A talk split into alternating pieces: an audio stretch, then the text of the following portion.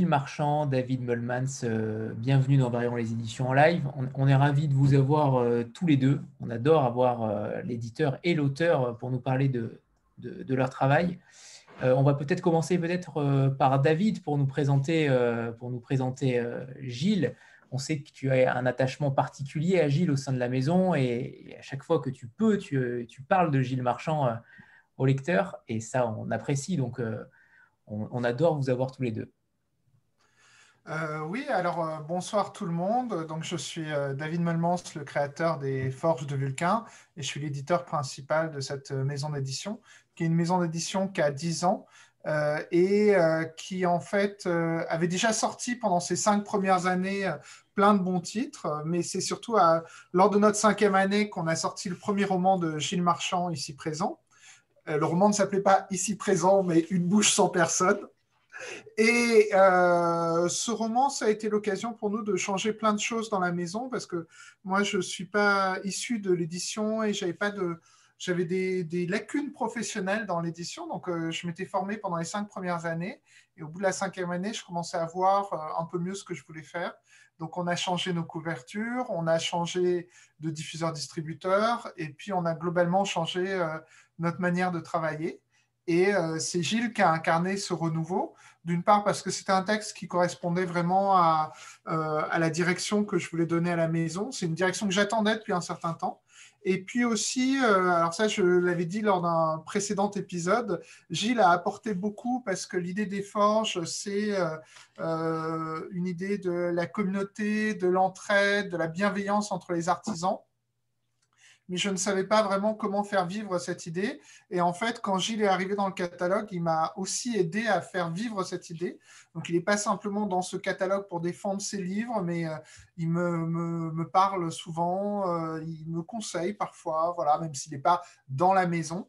Euh, et la maison a complètement changé. Par exemple, une des règles, c'était que on peut faire de l'édition en s'amusant, en s'entendant bien avec ses auteurs et ses autrices. Et donc, depuis, c'est ce qu'on fait. Donc, je dois doublement euh, beaucoup de choses à, Gilles. Euh, d'une part, parce que euh, Une bouche sans personne, qui était son premier roman solo et son premier roman aux forges, eh bien, a été un succès. Donc, c'est sûr que ça aide une maison. Et aussi parce que sur tous les titres qui ont suivi, bah, il a donné un, entrain aux forges. Et puis, il y a des titres qui sont arrivés après, qui ont été d'autres succès d'autres auteurs, mais qui doivent beaucoup à cette première expérience avec Gilles. Voilà. Et donc là, aujourd'hui, on est là pour son quatrième roman, enfin troisième roman solo, euh, Requiem pour une Apache, qui est sorti fin août et, euh, et, qui a été très très bien accueilli par les lecteurs, les lectrices, la presse et les libraires surtout. Enfin, les lecteurs surtout, les libraires, euh, c'est bien aussi, voilà. Et, et bientôt les blogueurs. bientôt les blogueurs. Euh, quant à vous, Gilles, est-ce que vous pouvez nous, vous présenter tout simplement euh, vous, avez un, vous avez un parcours euh, peut-être un petit peu différent de certains auteurs? Ah, bah, je, pense que chaque auteur a, son propre parcours. De toute façon, je ne pense pas qu'il y ait vraiment de parcours un petit peu à l'américaine de gens qui font des, des écoles et qui arrivent et qui apprennent à écrire des livres et qui, et qui publient qui publie ensuite. Euh, moi, mon parcours, il est assez, il est assez simple. J'ai commencé à écrire, j'ai continué, j'ai eu des refus, j'ai continué. Et j'ai publié, j'ai eu la chance euh, assez tôt, au bout de, enfin assez tôt, euh, au bout de plusieurs années, d'avoir quand même quelques nouvelles qui ont été publiées dans des recueils collectifs, ce qui m'a permis de ne pas perdre confiance et de me dire qu'il y avait des gens qui, qui trouvaient que j'avais certaines qualités littéraires. Et, et puis, euh, et puis ensuite sont venus euh, les romans que j'avais commencé à écrire hein, déjà. Et dont donc j'avais coécrit euh, un roman épistolaire qui s'appelle Le roman de Bolagno, qui vient de sortir en poche chez Point Seuil et qui était sorti aux éditions du Sonneur. Donc coécrit avec Eric Bonargent, voilà, je vois qu'il apparaît.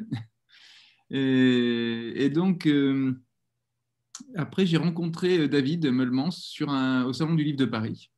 Et on a discuté. Et, moi, j'avais ce texte-là, Une bouche sans personne, qui était, dans un tiroir et qui était euh, un petit peu compliqué pour moi parce que d'abord, un des personnages était inspiré d'un des. Enfin, le personnage du grand-père, pour ceux qui l'ont lu, de Une bouche en personne est inspiré de mon propre grand-père. Et donc, il me manquait un petit recul. Je savais qu'il y avait un nœud, je savais qu'il y avait quelque chose qui ne fonctionnait pas dans le, dans le manuscrit.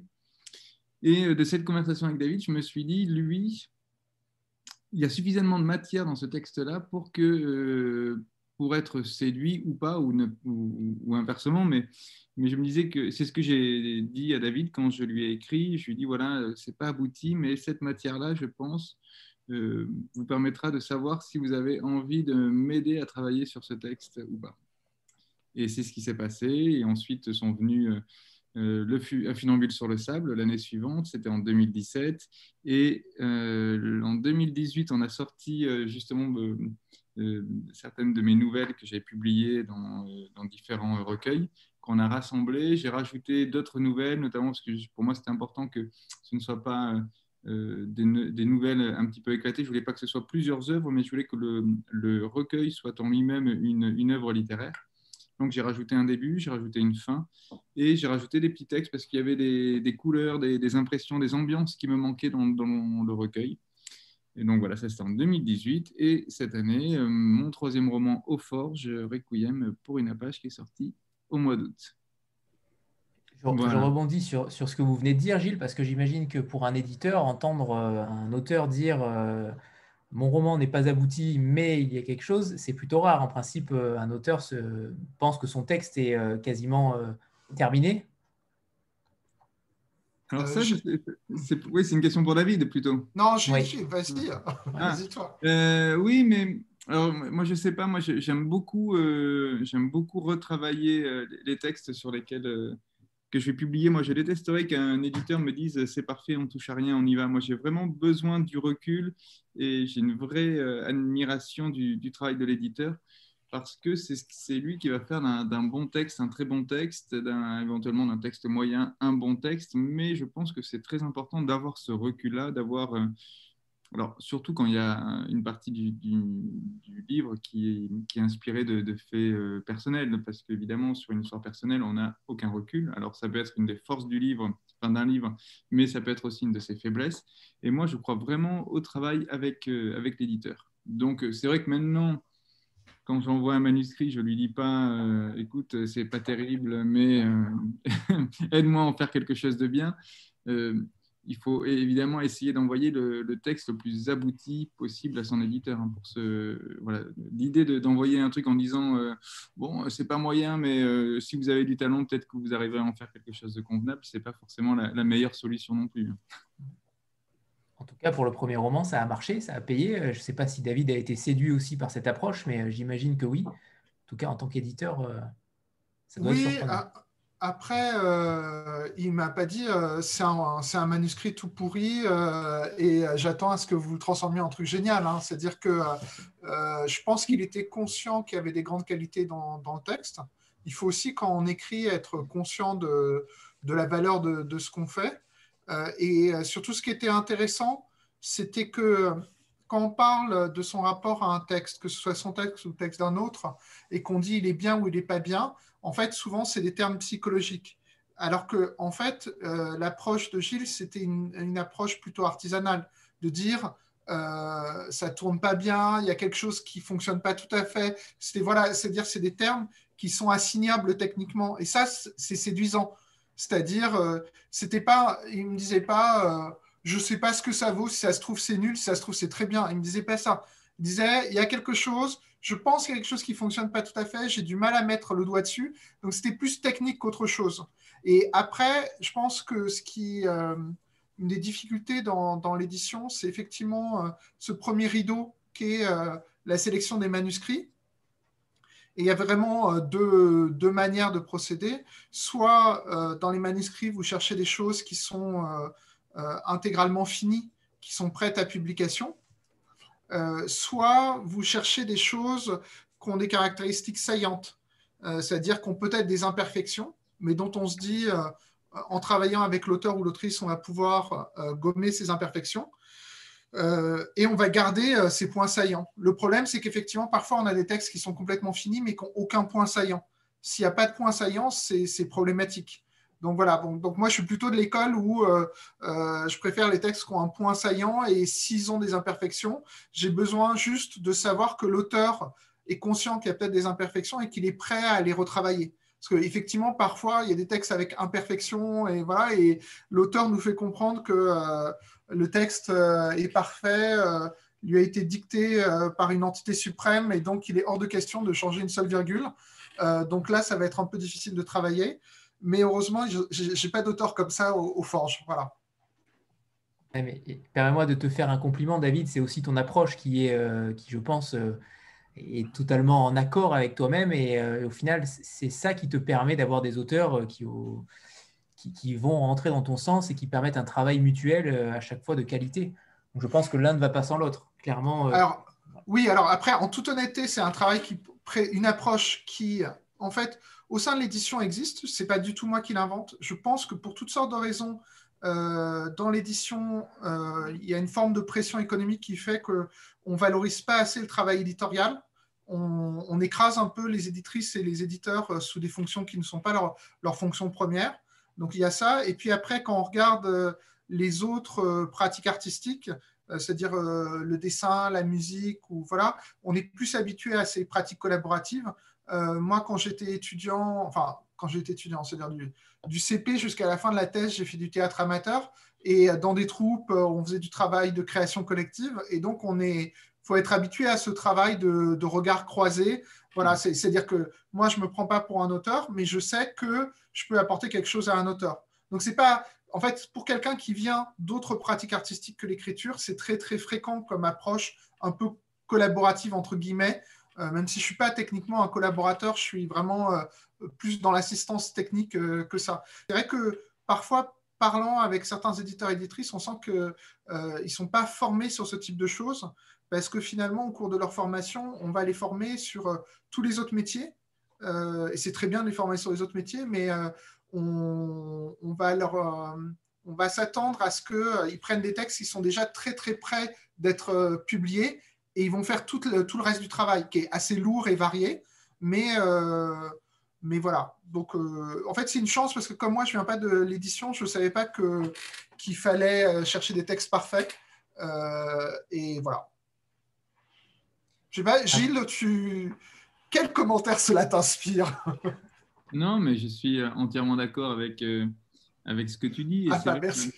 Il y, a toute une partie technique qui, est, euh, qui va de la, maquette au choix de la couverture, à l'illustration de couverture, à la correction, à la diffusion, à la distribution, etc. Et ça, effectivement, ça s'apprend travailler sur un texte, j'imagine que ça, ça s'apprend aussi, mais il y a aussi quelque chose d'inné, c'est une sensibilité.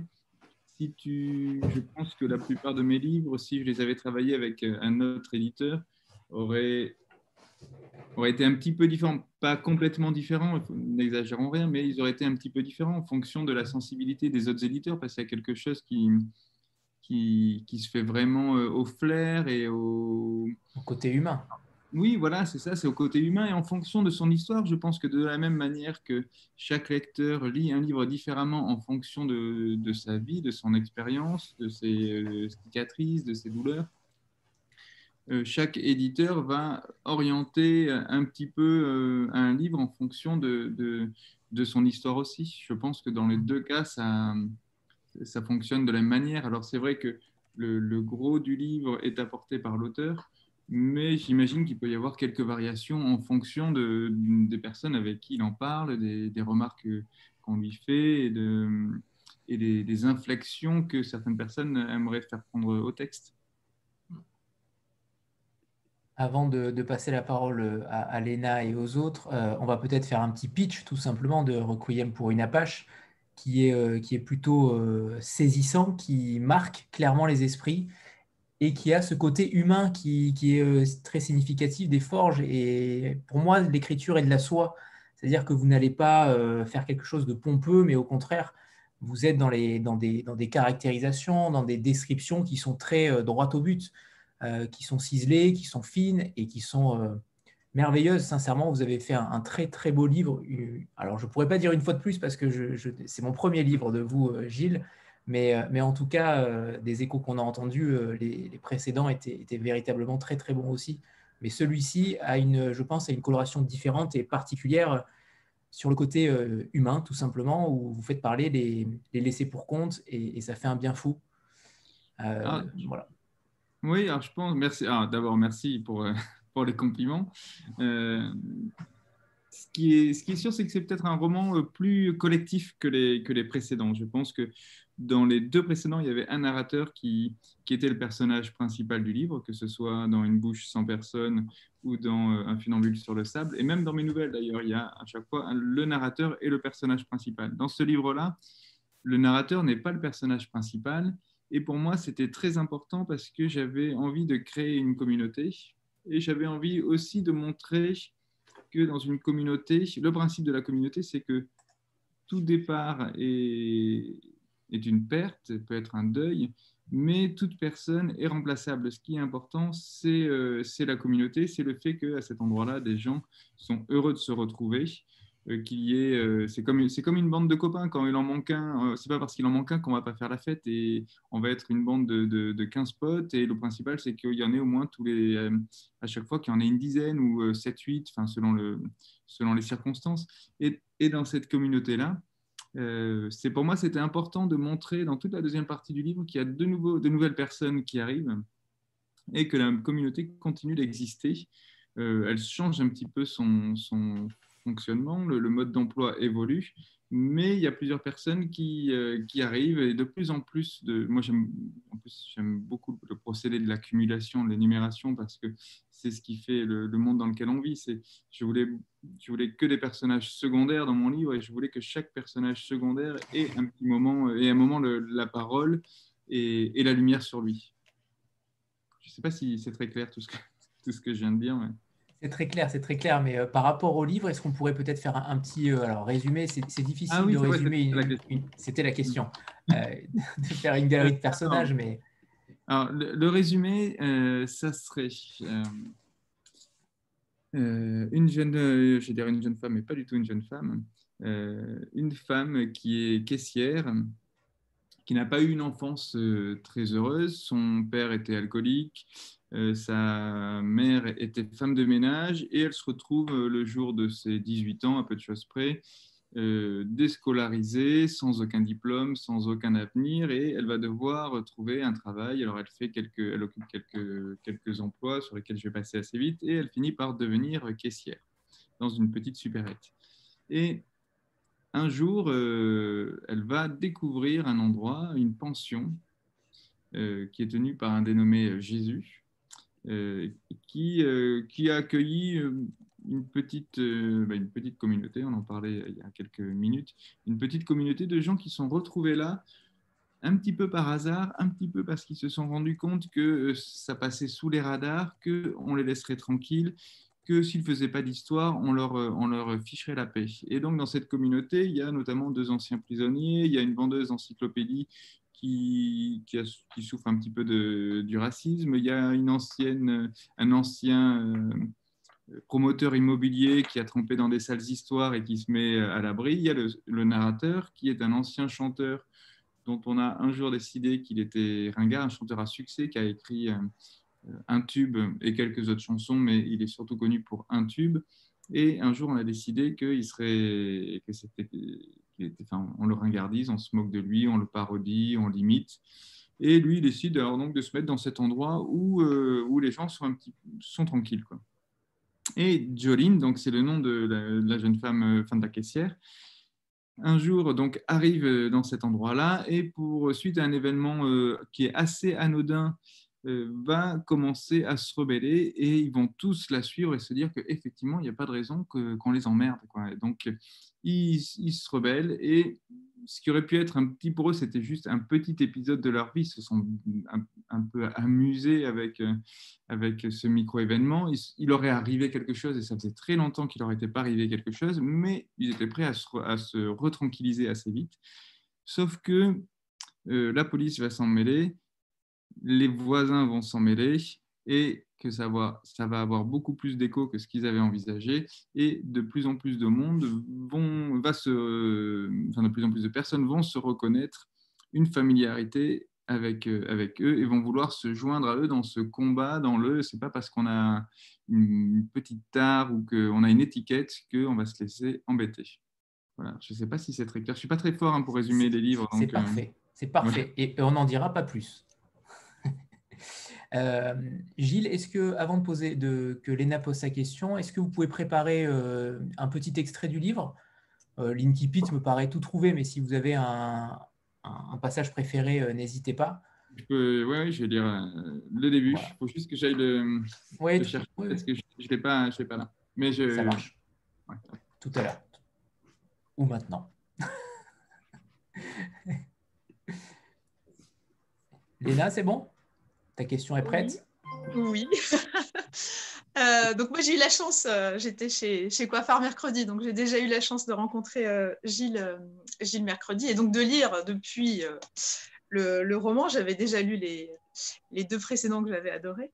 alors puisqu'on est sur, sur les, les, les personnages, je voulais demander à Gilles euh, finalement quelle est sa, technique, euh, j'ai envie de dire, de, casting de personnages, euh, puisqu'on a bien compris qu'il y avait une foisonnante polyphonie dans ce, dans ce roman. Donc, comment est-ce qu'il faisait pour les choisir, les sélectionner?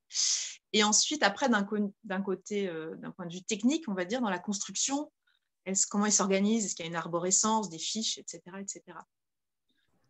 Alors, moi, je ne suis pas très fort en fiches. Je ne fais jamais des fiches, mais j'ai beaucoup de brouillons j'ai beaucoup de brouillons avec des, petites notes. Ça peut être une phrase, ça peut être euh, un trait de caractère. Par exemple, j'avais marqué, voilà, marqué un personnage qui ne s'exprime qu'avec des phrases qui n'ont jamais été prononcées. Ce que je n'ai pas vraiment fait, j'ai fait, fait évoluer euh, ce personnage-là parce que je me suis rendu compte que c'était assez pénible et que, c'était plus intéressant de faire euh, que ce personnage s'exprime uniquement avec des, poésies, des poésies existantes. Je trouvais ça plus pratique aussi. Il faut, le dire. Ensuite, comment le, casting se fait C'est assez difficile. C'est j'essaie de faire en sorte qu'il y, ait un lien qui les unisse tous, mais qui soit suffisamment différent pour qu'à aucun moment il y ait redondance. Alors même si souvent, notamment dans la deuxième partie du livre, il y a des personnages qui ont des profils assez proches, je pense que ce qu'ils ont à dire est, est assez différent les uns des autres.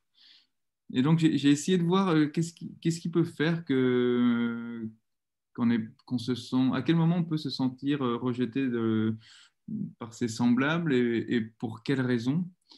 Donc, euh, c'est pour ça que j'ai pensé bah, au, racisme. Donc, la, la vendeuse encyclopédie est une femme noire qui, qui sent bien que c'est un sujet, alors que pour elle, ce n'était pas vraiment un sujet, mais elle sent bien que parfois, la porte claque un petit peu plus violemment, non pas parce que les gens ne veulent pas d'encyclopédie, mais parce qu'ils ont parce qu'ils n'ont pas envie qu'une femme noire rentre chez eux. Euh, donc ça, c'était assez évident. Après, je me suis, pour les anciens prisonniers, je me suis dit que comment est-ce que les gens réagissent, quelle est l'éthique, comment est-ce qu'on arrive à décoller une étiquette quand on a été jugé coupable, comment est-ce qu'on peut faire euh, comprendre aux gens qu'on a été jugé coupable, qu'on a purgé une peine, mais que maintenant on est prêt à, à, vivre euh, une nouvelle vie, à se, euh, à s'amender. Et d'autant que, après, moi, ce qui m'intéresse, c'est que je voulais pas en faire des, des béni oui oui et, et, que des gentils. Donc, euh, les anciens prisonniers, on sent bien qu'ils ont, des, ont un petit peu des restes de leur, de leur, ancien vie, de, leur ancienne vie de, de voleur. Donc, après, c'est ça le casting. C'est vraiment une question difficile parce que c'est en fonction de, ce que je regarde, en fonction de ce qu'ils ont apporté à l'histoire, en fonction de, des thèmes dont j'ai envie de, parler. Et puis, euh, et puis, il y a des personnages finalement dont je ne me sers pas. Il y a des personnages euh, dont je pensais qu'ils auraient un tout petit rôle. Et puis, en, les écrivant, en les décrivant, je me rends compte qu'ils ont beaucoup plus à dire que ce que j'avais euh, envisagé au départ.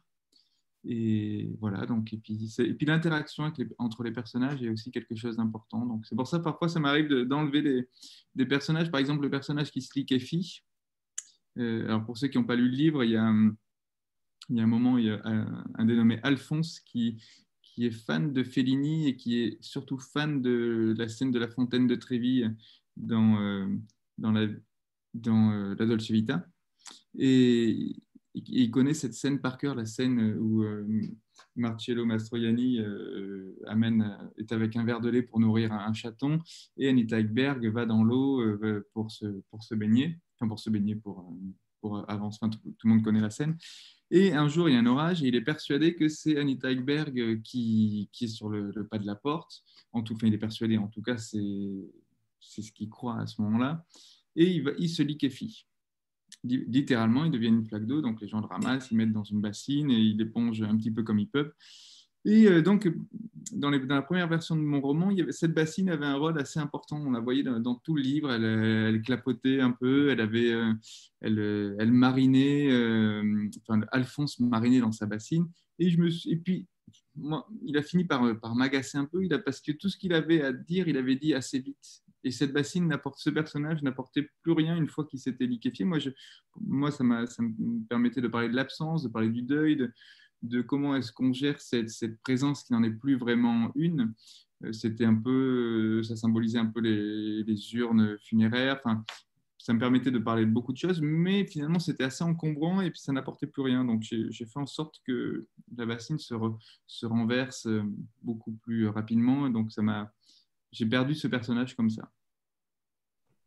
On n'a pas parlé du père, hein, d'ailleurs, qui était euh, quand même peintre de la Tour Eiffel. cette image est, quand même assez somptueuse. Euh, ça soit... On sent qu'elle est, que Jolene, elle est, elle est fière quand même de son père. Elle est totalement, elle est imprégnée de ça aussi. Et je trouve que l'histoire, rien que d'elle et de son père, euh, alors je ne sais pas s'il y a une petite part d'autobiographie aussi, peut-être, mais, mais je trouve qu'il y a, il y a quelque chose avec ce père. Il y a quelque chose qui s'en dégage.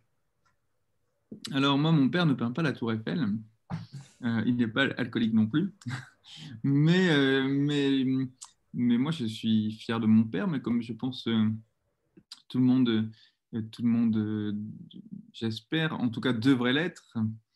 mais elle, voilà, ce qui me plaisait, c'était qu'il fallait qu'elle se raccroche à ça. Son père est alcoolique, son père est, on sent assez vite que que tout le monde se rend compte qu'il est alcoolique et elle doit vivre avec ça et elle se rend bien compte que c'est pas c'est pas le papa si génial qu'elle pourrait avoir, mais il peint la Tour Eiffel. Et ça, euh, ça c'est quelque chose dont, dont, elle est, euh, dont elle est très fière. Voilà. Attends, j'ai un message. Ah Nathalie Bonsoir Gilles. Euh, du coup, euh, je voulais savoir comment tu avais travaillé ton style pour ce roman, parce que depuis le premier, tu as un style hyper musical, mais dans celui-là, j'ai trouvé qu'il y avait un style euh, beaucoup plus poétique, tu joues encore plus sur les, sur les mots, sur euh, l'absurde, sur les situations. Et je voulais savoir si c'était le fait que tu sois un grand lecteur de poésie qui t'influence de plus en plus dans ton écriture, et si d'aventure tu aurais le projet d'écrire un jour un recueil de poésie. Voilà. Alors, sur l'évolution de l'écriture, je ne saurais pas dire. Je pense que effectivement, je lis plus de poésie que j'en lisais au début. Je pense que peut-être la différence avec les, avec les autres, c'est qu'il est plus.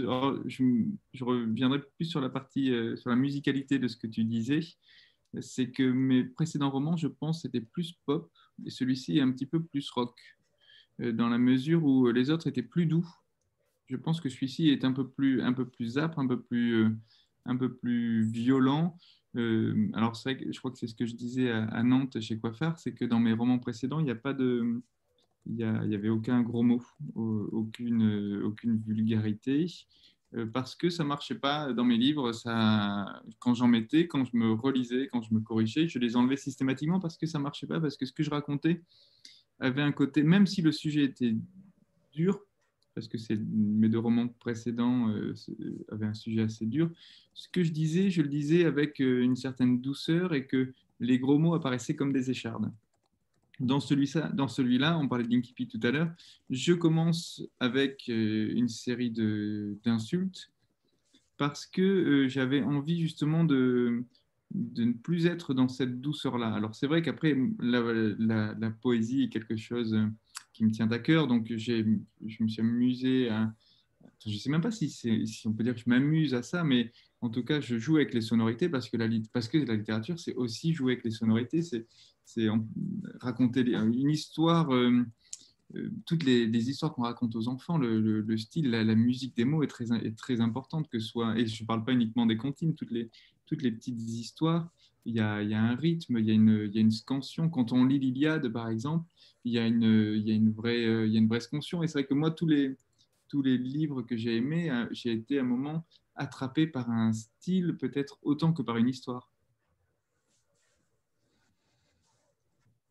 Donc, euh, mais ah oui, et donc la deuxième partie de la question, pardon, est-ce que je suis tenté par l'écriture d'un recueil de poésie? Euh, alors, Dans l'idée, oui, euh, mais dans le, mais je crois que je n'oserais pas. Je crois que j'aurais vraiment l'impression d'être tout nu. Et plus, c'est terrible. Enfin, même ce que je mets de moi dans mes livres, je le camoufle. On ne sait pas. Tout à l'heure tu me disais que euh, il y avait peut-être une partie autobiographique dans le personnage, dans l'admiration pour le père, mais euh, il y a beaucoup de personnages qui me permettent de, me raconter un petit peu de, de, je vais pas faire des mini psychanalyses, mais en tout cas de, de libérer certaines tensions euh, que, j'ai ou que j'avais en moi. La poésie, il y aurait un, y a Pourtant, j'aime être sur scène, j'aime faire de la musique, mais euh, je trouve que la poésie, c'est tellement intime, c'est tellement. Euh, il faut tellement que ce soit bon. C'est une poésie mauvaise, c'est tellement pas bon. Enfin, je sais pas, je serais pas. Ou je, ne sais pas si c'est parce que je suis trop orgueilleux ou, que je manque d'assurance, euh, mais y a, mais pas tout de suite. Il faudrait vraiment que, que quelqu'un me, vole des, textes et et qu'on me dise mais j'ai lu ça, mais c'est génial, il faut que tu le publies pour sauver l'humanité. Mais je doute que ce soit le cas, donc on va attendre un petit peu. Mais peut-être d'abord passer par l'écriture de chansons. Moi, parce que moi j'ai commencé en écrivant des, textes de chansons, et peut-être que si je devais revenir à la poésie, ça viendrait euh, par la musique plus que, plus que par la poésie. Béa? Et donc, tout à l'heure, tu voulais que je lise euh, Linky Pete. Hein, oui, oui parfait. Voilà, on, va commencer par ça. Très bien. Alors,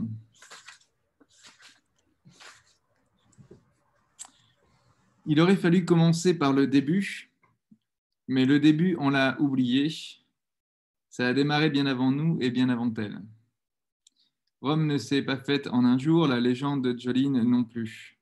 On la présente aujourd'hui comme la meneuse d'une troupe d'insurgés Plutôt que d'insurger, ça tenait davantage d'une cour des miracles contemporaines, accueillant les trop maigres, les trop gros, les trop petits ou trop grands, les trop ceci ou trop cela, les roux, les arabes, les noirs et les chinois. Mais cette histoire n'aurait jamais existé si les termes utilisés avaient été ceux-là. Parce que ce n'est pas les Chinois, les Arabes ou les trop gros qu'on les appelait. Dans la réalité, elle était entourée par les Shintok, les bougnoules et les bamboulas, les youpins, les grottas et les boudins, les sacs d'os, les poils de carottes, les nabos et les avortons, les salopes et les pétasses, les gouines et les pédés, les garçons manqués, les efféminés, les ploucs et les bouseux, les mongoliens et les débiles, les crânes d'œufs et les queues de rats, les rastaquaires, les bâtards, les anciens tolards, les nouveaux crevards et les néo-clochards, les boiteux, les bigleux, les neuneux, les peureux, les pas sérieux, les vieux, ceux qu'on ne veut plus, les rebuts de la société, les, les inutiles, ceux qui n'ont plus rien à nous apprendre, qu'on n'écoute plus, qu'on ne veut plus entendre. Les pas comme il faut, les mal élevés, les mal habiles, les mal finis, les mal foutus, les malades, les bancales, les sourdingues, les doudingues et les baltringues. Tous ceux qui prennent trop de place, qui ne rapportent pas assez d'argent, qui ne sont pas faits du bon bois, pas du bon moule, qui n'ont pas la taille standard, entrée des artistes, sortis à l'hospice et sans un bruit. On ne veut pas vous entendre, on ne veut pas vous voir, on veut vous oublier, surtout vous oublier. Faire semblant que vous n'existez pas, que vous n'avez jamais existé, que vous n'existerez jamais. Cette drôle de troupe avait fini par rassembler tous ceux qui avaient un jour ou l'autre été insultés pour ce qu'ils représentaient. Jolene leur a donné une voix, la sienne. Merci. Merci Gilles. On rentre euh, évidemment euh, directement dans le sujet et avec puissance, avec force. Et là, on reconnaît quand même le poète, hein, clairement. Ça, aurait pu être une poésie. Euh, oui, peut-être. Ouais, oui, c'est vrai, mais il y a. je ne sais pas quoi répondre à ça, mais, mais, mais oui, parce que j'ai joué effectivement énormément sur les sons sur ce passage-là. Et c'est vrai que là, c'est la première page, c'est l'ouverture, et j'avais envie de, de. Il faut pas se louper sur une ouverture, surtout sur un, sur un sujet comme ça. Et c'était compliqué, et même moi, il y avait des. Il y a des mots euh, que j'avais même pas envie d'écrire, euh, qui sont là, par exemple euh, euh, pétasse, euh, bougnoul, ça m'a de l'écrire, ça a été, je me suis un petit peu forcé, mais en même temps, il y a des gens qui se prennent ça, c'est plus facile à écrire que de l'entendre, j'imagine. Donc, c'est pour ça que ça a du sens. C'est des mots qui sont forts, ce sont des vrais, ce sont des, des vraies insultes. Mais après, plus tard dans le livre, hein, j'ai cinq pages d'insultes. Pour moi, c'est un des vrais points culminants du, du livre parce que c'est euh, un des sujets de, de ce roman-là, c'est l'insulte. Karine? Oui, oui, Karine. Tu, tu t'appelles Karine, mais euh, oui. Pardon, c'était pas, c'était pas Abéa? Euh, Peu importe. Non, elle, elle, est en train de rire là, alors je la laisse tranquille. Pardon. Euh, bah, en fait, moi, je me suis un peu fait squeezer euh, ma, question par Nathalie. Et, euh, je... Donc voilà, je voulais, plutôt, moi, aller au-delà de la poésie sur la, musique et éventuellement les paroles de chansons. Donc, tu as répondu à tout ça. Et, je vais juste peut-être... on parlait de la sensibilité artistique qui est très forte depuis tes premiers romans. Mais là, on sent vraiment une sensibilité politique. Et euh, je voulais savoir si, euh, euh, justement, est-ce qu'il y a eu quelque chose pour toi qui a fait que tu as voulu faire ce roman plus chargé, plus, un petit peu plus fort dans, effectivement dans les termes, tu viens de l'évoquer. est-ce que c'est lié toi à une évolution personnelle ou c'est, vraiment quelque chose, une nécessité du moment? Euh, de passer de l'intime au collectif, comme tu disais Plusieurs choses. Alors c'est vrai que j'avais prévu d'écrire un autre livre au moment où j'ai écrit euh, Requiem pour une Apache. C'était, j'avais envie de me consacrer à un autre sujet, qui sera l'objet d'un autre livre. Et euh, je pense que c'est au cours de ma tournée de promotion pour un funambule sur le sable que je me suis rendu compte que je n'avais pas fait le tour de ce sujet de l'exclusion, de, de, de la différence, de, du vivre en société, ce que ça veut dire, de, de quelles sont les, concessions qu'on peut faire, qu'on doit faire, à quel moment euh, on devient, euh, ce que c'est que de se sentir un poids de, la société. Et, et c'est pour ça, je pense que s'il est plus politique et s'il est plus nerveux, c'est parce que je me suis rendu compte que peut-être euh, un funambule sur le sable, qui est un livre dont je suis très fier et que je, ne changerai pas parce que l'histoire imposait qu'il soit comme ça. Euh, mais en tout cas, je trouve qu'il manquait, j'avais envie de, de le compléter, de, continuer sur cette, euh, sur cette lancée-là, sur cette thématique-là, mais en, étant, en montrant ce que ça avait de plus violent. Je ne sais pas si, c'est si ma réponse est, est, est claire, mais, mais en tout cas, c'est une réaction au funambule et à ce qu'on me disait euh, aussi sur le, sur le funambule. Voilà. Béa, c'est à toi. Merci Anthony. Euh, bonsoir euh, Gilles et bonsoir David. donc moi, moi j'ai lu votre livre, donc déjà je voulais vous dire merci.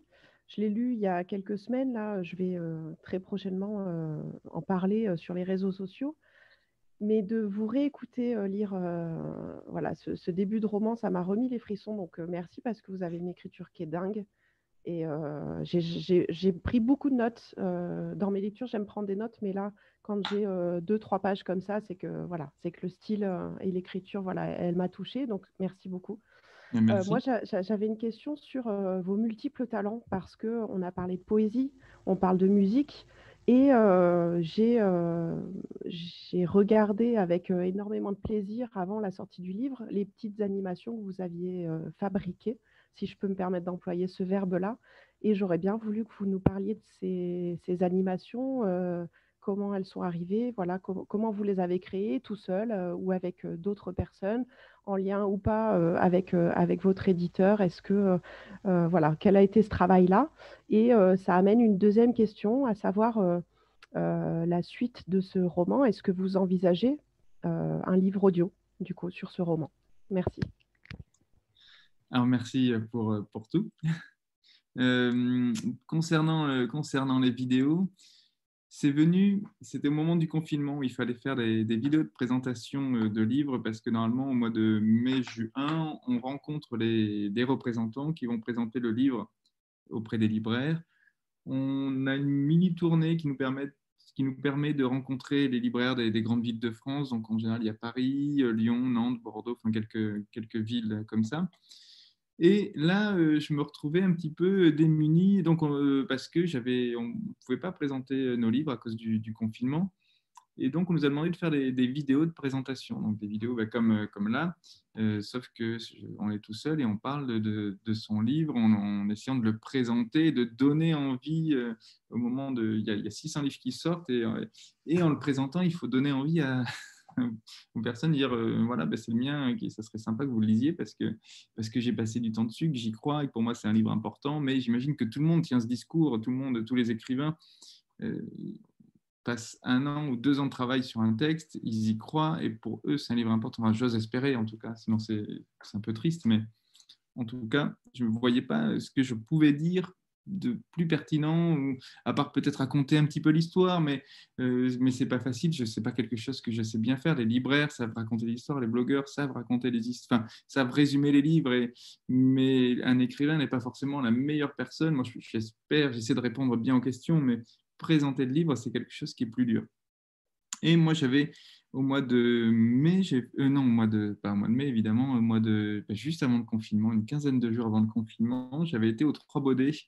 Il y avait une soirée qui était euh, organisée par Lorraine Malka euh, avec Véronique Ovaldé, Chloé Delhomme et avec chacun un musicien et moi donc. Et donc c'était, il y avait trois lectures, trois temps de lecture. Donc Chloé Delhomme était avec euh, c'était des, machines, c'était une ambiance un peu, un peu électro, c'était. Euh, euh, enfin bon, bref, je, je sais pas. Véronique Ovalde était avec un pianiste et moi j'étais avec un ami violoniste et parce que c'est quelque chose. moi, j'aime les lectures en musique, j'aime les travailler, j'aime organiser ça, j'aime voir comment faire résonner, entrer en résonance les mots et la musique. Et donc, j'avais cette idée de, faire, euh, de jouer sur, la rythmique. Moi, je, suis batteur à l'origine. Et euh, là, j'ai acheté une boîte à rythme parce que c'est souvent compliqué de faire venir un batteur.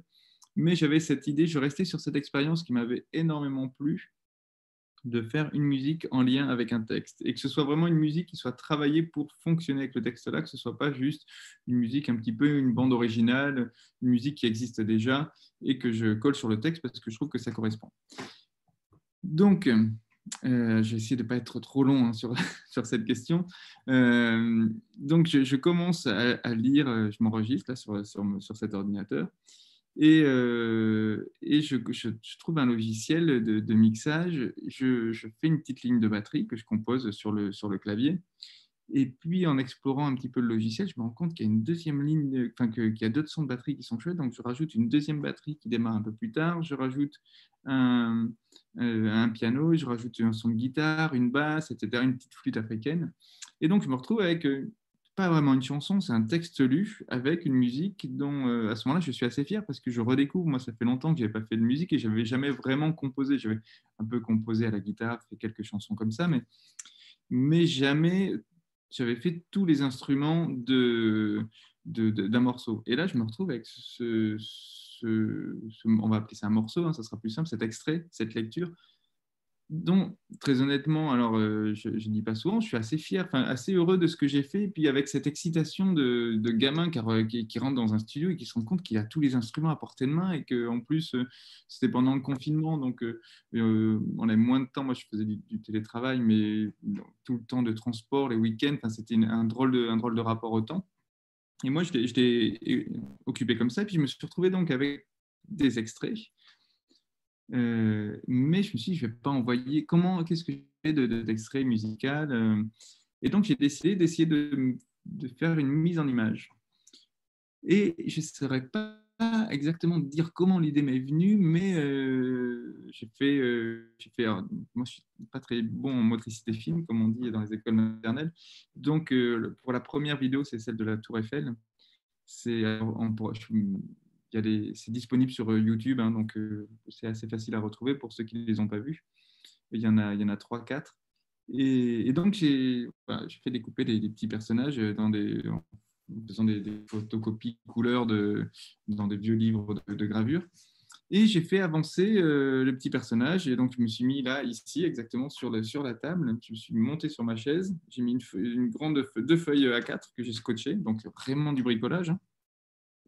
Et j'ai mis une, tour Eiffel, un dessin de tour Eiffel, et j'ai fait avancer le personnage comme ça, millimètre par millimètre, en faisant entre, entre, deux, entre 3 et 5 photos par seconde que je recadrais à chaque fois, etc., pour faire un petit film. Et c'était un... En réalité, c'était un vrai défi personnel parce que j'étais pas, je ne savais pas, moi, j'avais jamais fait ça. J'étais dans Google pour euh, comment, faire, euh, comment faire du stop motion ou comment créer un dessin animé. Et, puis, j'y comprenais rien parce qu'il y avait des modes d'emploi. Donc, j'ai fait un petit peu comme. Euh, je, sais, sais pas comment. Je crois que j'étais un peu inconscient du travail que ça représentait. Quand je me suis lancé, je savais pas que ça allait être aussi, aussi long à faire.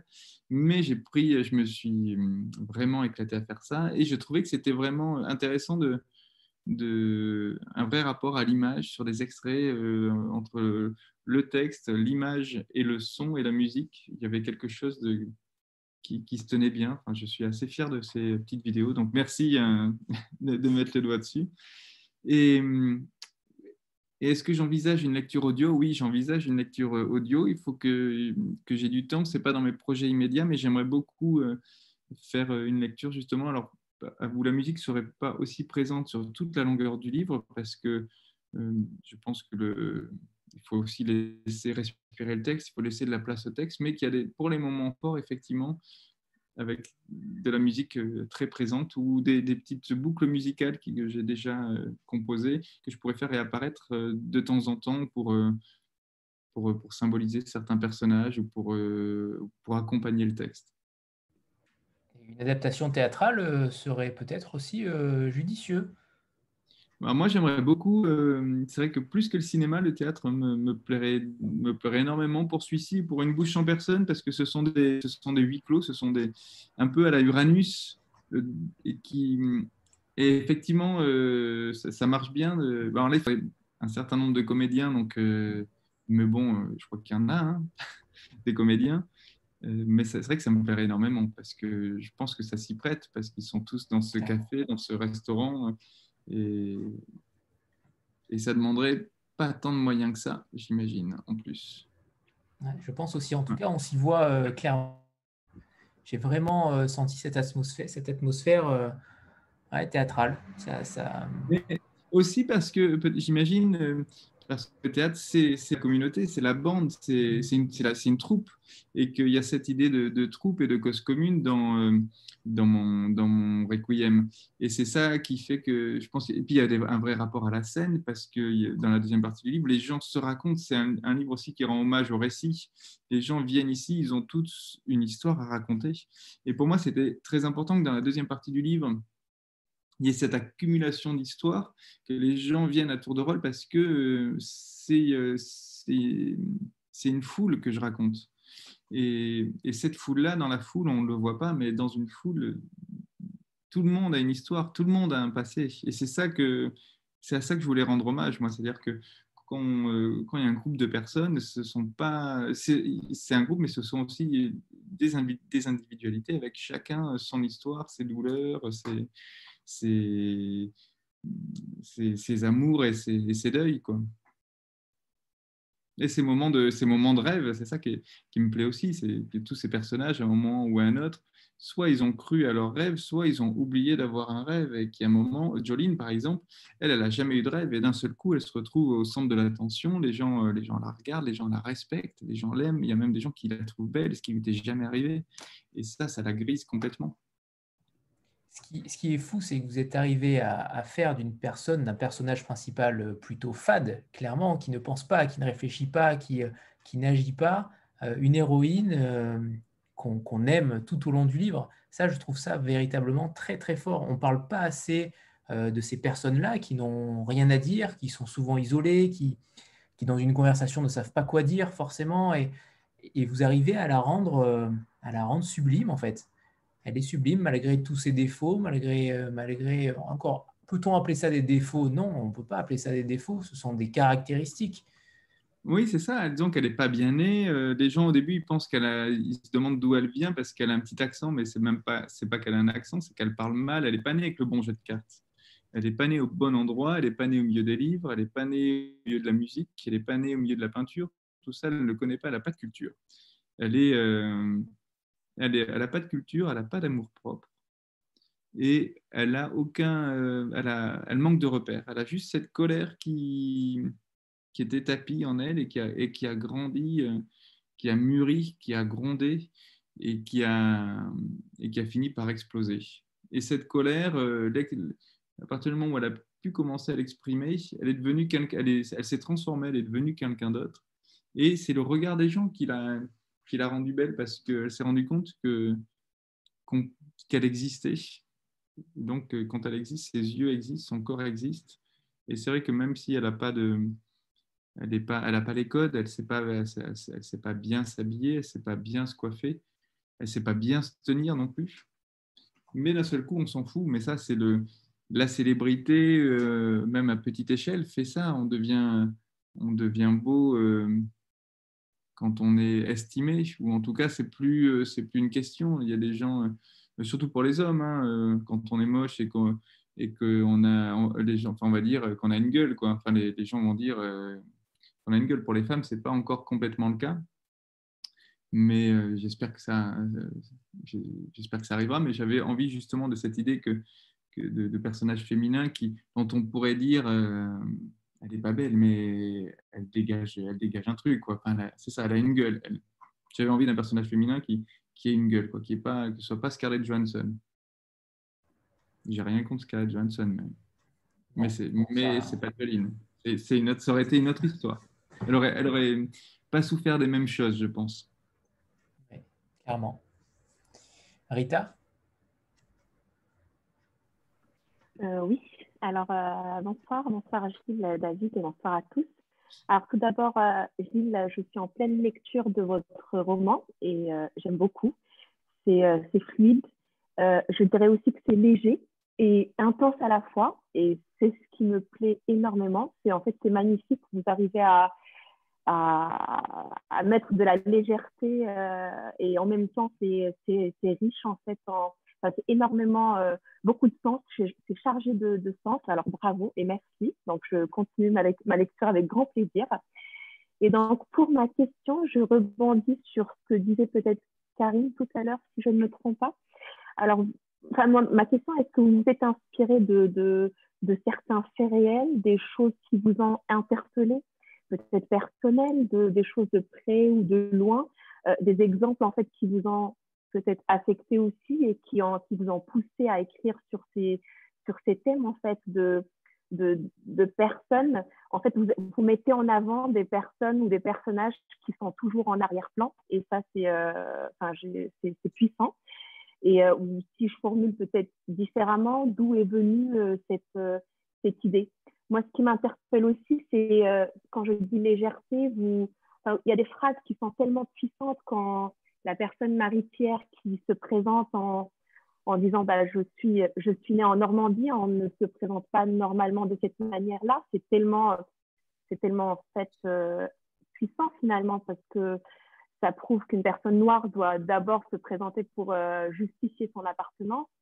Il y a aussi l'histoire peut-être de, du badge de, de la caissière et ça c'est vrai que on passe toujours euh, en caisse et on ne remarque jamais que peut-être la caissière a son prénom, euh, on n'a pas le nom de famille, alors que dans d'autres environnements, on n'est pas obligé d'afficher euh, son prénom. Donc, c'est un numéro comme un autre. En tout cas, les exemples sont tellement sont nombreux et, et, bravo parce que c'est, comme je disais, c'est léger et puissant à la fois. Merci beaucoup.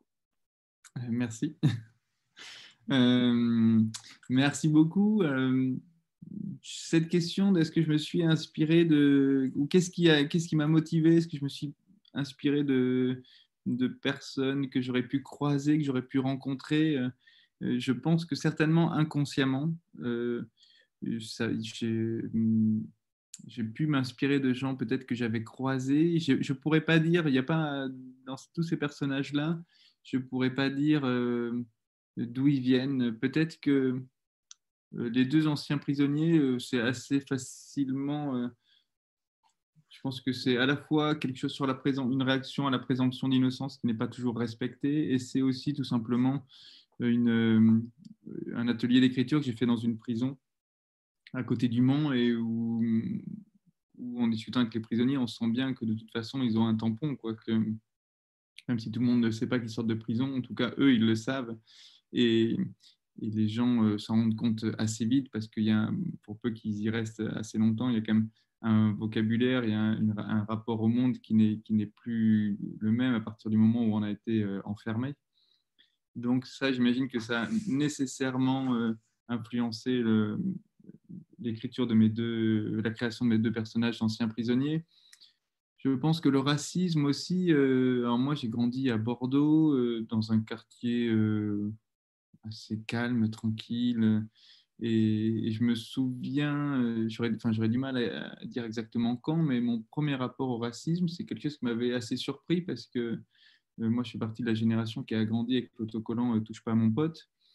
Et, et quand la première fois que j'ai entendu des insultes racistes, c'est quelque chose qui me semblait tellement d'un autre temps que ça m'a assez, assez déstabilisé. De, de, la même manière que le retour à l'antisémitisme auquel on assiste depuis ces dernières années, c'est quelque chose d'assez euh, inconcevable et tellement, euh, euh, tellement révoltant. Le, le, la différence de salaire entre les hommes et les femmes aussi, c'est, on se dit quand même, on, vit dans une époque qui a fait beaucoup de progrès à, beaucoup, de, beaucoup de points de vue au niveau médicaux, au niveau sociaux. Il y a de, plus en plus de lois qui vont, je pense, quand même assez souvent dans le, dans le bon sens et qu'on se rend compte encore aujourd'hui, en 2020, qu'à travail égal, les femmes sont euh, payées 27, 27% hein, je crois que c'est ça les, derniers chiffres de, cette année, 27% moins qu'un homme. Et c'est tellement, euh, tellement débile, il n'y a pas d'autre mot, enfin, il a aucun, rien ne justifie ça. On se dit, mais qu'est-ce qui se passe dans la tête de, des gens À quel moment euh, un être humain peut raisonner comme ça, peut se dire ah, ok c'est une gonzesse, je vais la payer, du coup je vais la payer moins. c'est, très surprenant quand même. C'est, enfin, voilà, donc il y a beaucoup, donc c'est plus oui des, petites, des, je tombe sur un sondage, mais il faut qu'on il faut il faut qu'on en parle. Enfin c'est, tout ça est, surprenant, révoltant, agaçant euh, euh, selon le selon, euh, selon le thème, selon les gens qui en souffrent, mais tous ces gens qui se prennent des baffes à longueur de temps, euh, évidemment que c'est difficile d'y rester insensible. Il suffit d'aller dans, dans un café, d'écouter les conversations, d'écouter de, pas, des, des, gens qui pleurent euh, en sortant du, travail. regardez le, ce qui s'est passé au moment du procès France Télécom. Là, il y a un super livre de Sandra Lucbert qui vient de sortir, Personne, sort les, personne ne sort les fusils. Quand on lit ce livre, on se dit qu'est-ce qui fait que on va pousser des gens à bout comme ça, de, les pousser au suicide, de les pousser à des missions, comment euh, toutes ces vies qui sont détruites sur des, pour des questions tellement, euh, tellement inhumaines. C'est ça, je crois, la, question. Euh, et c'est peut-être pour ça que j'ai mis autant de personnages que ça, parce que ce que je voulais raconter, c'est la société, c'est le monde, c'est la communauté, et, et que c'est tous ces gens, quel que soit les origines, quel que soit le, milieu et l'orientation sexuelle, euh, la couleur de peau. Je veux dire que des gens qui se prennent des baffes, il y en a mais énormément. Et c'est à tous ces gens-là que je voulais rendre hommage, ceux pour qui euh, tout n'a pas été euh, toujours facile. C'est superbement fait. David, oui, oui. tu interviens quand tu veux, hein, évidemment. Non, j'ai juste une, toute petite question pour Gilles. Alors, je pense que j'ai vaguement la réponse, mais c'est vrai que ces jours-ci, euh, les trois romans de la rentrée des forges, ces trois romans euh, qui résonnent les uns avec les autres parce que euh, ils vont tous, tous les trois être sur des questions de inclusion, exclusion, représentation. et c'est des romans qui alternent entre la connaissance directe d'un phénomène et la connaissance indirecte. la connaissance directe, c'est souvent on a vécu la chose. La connaissance indirecte, c'est on se documente. Euh, toi, effectivement, euh, ce que on commence à se connaître, donc euh, tu écoutes beaucoup les gens, tu les fais parler. Quand on fait des déplacements ensemble, tu, leur poses plein de questions. Donc, on était à Perpignan la semaine dernière et donc, enfin voilà, on voyait ta, ta, curiosité. Mais juste un point de détail, en fait, on, toi, tu es aussi un gros lecteur de la presse, non? Est-ce que, parce fait, dans ta réponse, on, sent que tu parles des articles que tu lis, des sondages que tu consultes. Est-ce que toi, tu estimes que tu es un gros lecteur de la presse? Est-ce que c'est euh, une forme de connaissance euh, du monde pour toi? Euh, c'est vrai que ben, moi, je, ouais, presse et radio, je lis, je lis pas mal de presse. pas mal de presse. Non, je lis Le Monde et les Échos tous les jours. Euh, pas forcément de manière approfondie, mais, mais je, les, je les feuillette, je les, comment on je les survole au moins, et je m'arrête sur certains articles. Après, c'est vrai que je suis abonné à certaines newsletters, j'écoute euh, France Info, enfin, je suis vraiment dans un flux d'informations assez permanent dont j'essaie de, j'essaie de décrocher de temps en temps parce qu'il peut y avoir un côté un petit peu, si ce n'est malsain, en tout cas un côté euh, abrutissant. Donc peut-être qu'effectivement, ça influe, euh, que les nouvelles ne sont pas toujours bonnes et peut-être que ça influe sur mon écriture et sur, euh, sur euh, mon regard sur la, sur la société. Et après, c'est vrai que j'aime bien suivre les, certains. Je trouve que les, plus que les sondages, plus que les réponses au sondage, au sondage ce que je trouve intéressant, c'est les questions qui sont posées, là, comme, comme le, dernier sondage là, qui a fait un peu parler sur les tenues, les tenues de, des lycéennes. Et je trouve ça Euh, je pense que la tenue, à la limite, on peut en faire un sujet de. Effectivement, nous, euh, moi, je me souviens quand euh, on était lycéen, je me souviens que effectivement, on faisait, on s'habillait pas. Enfin, mes parents me disaient, ah, tu vas pas aller au lycée comme ça. Donc, c'est pas une question nouvelle, mais qu'on formule dans un sondage, est-ce que si on voit les tétons, c'est grave? Est-ce que, est que si on devine le truc Est-ce que si on voit le nombril Est-ce que donc le fait de poser la question légitime un certain regard sur, euh, sur le corps des femmes. C'est euh, le, fait même que ce soit posé, je trouve que la faute, c'est de, poser la question à des gens comme si euh, René, 54 ans, agent commercial pour, pour la BNP Paribas, comme si son regard sur une lycéenne à 200 km de chez lui, est-ce que la manière dont elle va s'habiller, à quel moment à quel moment son avis est, compte sur cette question-là moi, enfin, enfin, je, sais pas, ma, réponse n'est pas très claire. Hein. Enfin, ce que je raconte est un peu confus et j'en ai bien conscience. Mais je trouve que souvent certains sondages, certains instituts de sondage ont une vraie, euh, une vraie responsabilité parce que poser certaines questions, ça veut dire qu'on a le droit de se poser ces questions-là. Et je pense qu'il y a des questions qu'on n'a pas le droit de se poser. Et ça avait été encore plus vrai, je ne me souviens plus du sujet, mais je crois que c'était euh, sur euh, un sujet, c'était sur le viol. Et alors je me souviens plus, c'était peut-être sur la tenue. Pensez-vous qu'un violeur a des circonstances atténuantes? Voilà, c'était ça. En donc c'est un petit peu le même sujet. Hein. Euh, en fonction si euh, la, victime est habillée de manière sexy, je ne sais plus si c'était euh, affiné ou pas, mais je trouve que de poser cette question, est-ce qu'un violeur a des circonstances atténuantes? Ça veut, C'est d'une telle monstruosité, d'une telle... ça veut dire qu'avant toute chose, on va quand même se poser la question si quelle est la part de responsabilité de la victime. Quoi on n'a même pas le droit de poser cette question. Poser cette question, c'est déjà c'est le, le, début du, du, crime. On légitime, on légitime le crime. Mais là, on s'éloigne complètement du sujet, hein, je sais pas. non, mais c'est très bien, mais le problème, c'est que l'être humain a tendance à toujours avoir un avis sur tout. Donc, euh, euh, je pense que les, débats et les, et les, sondages sont aussi là pour, euh, pour rassurer certains et pour énerver d'autres ce qui est sûr, c'est que doit-il y avoir débat ou pas euh, sur certaines questions? À mon sens, non. Comme vous le dites, euh, Gilles, euh, clairement, il, ne peut y avoir de débat à partir du moment où la loi est, est entre guillemets, rompue. Ouais. ouais.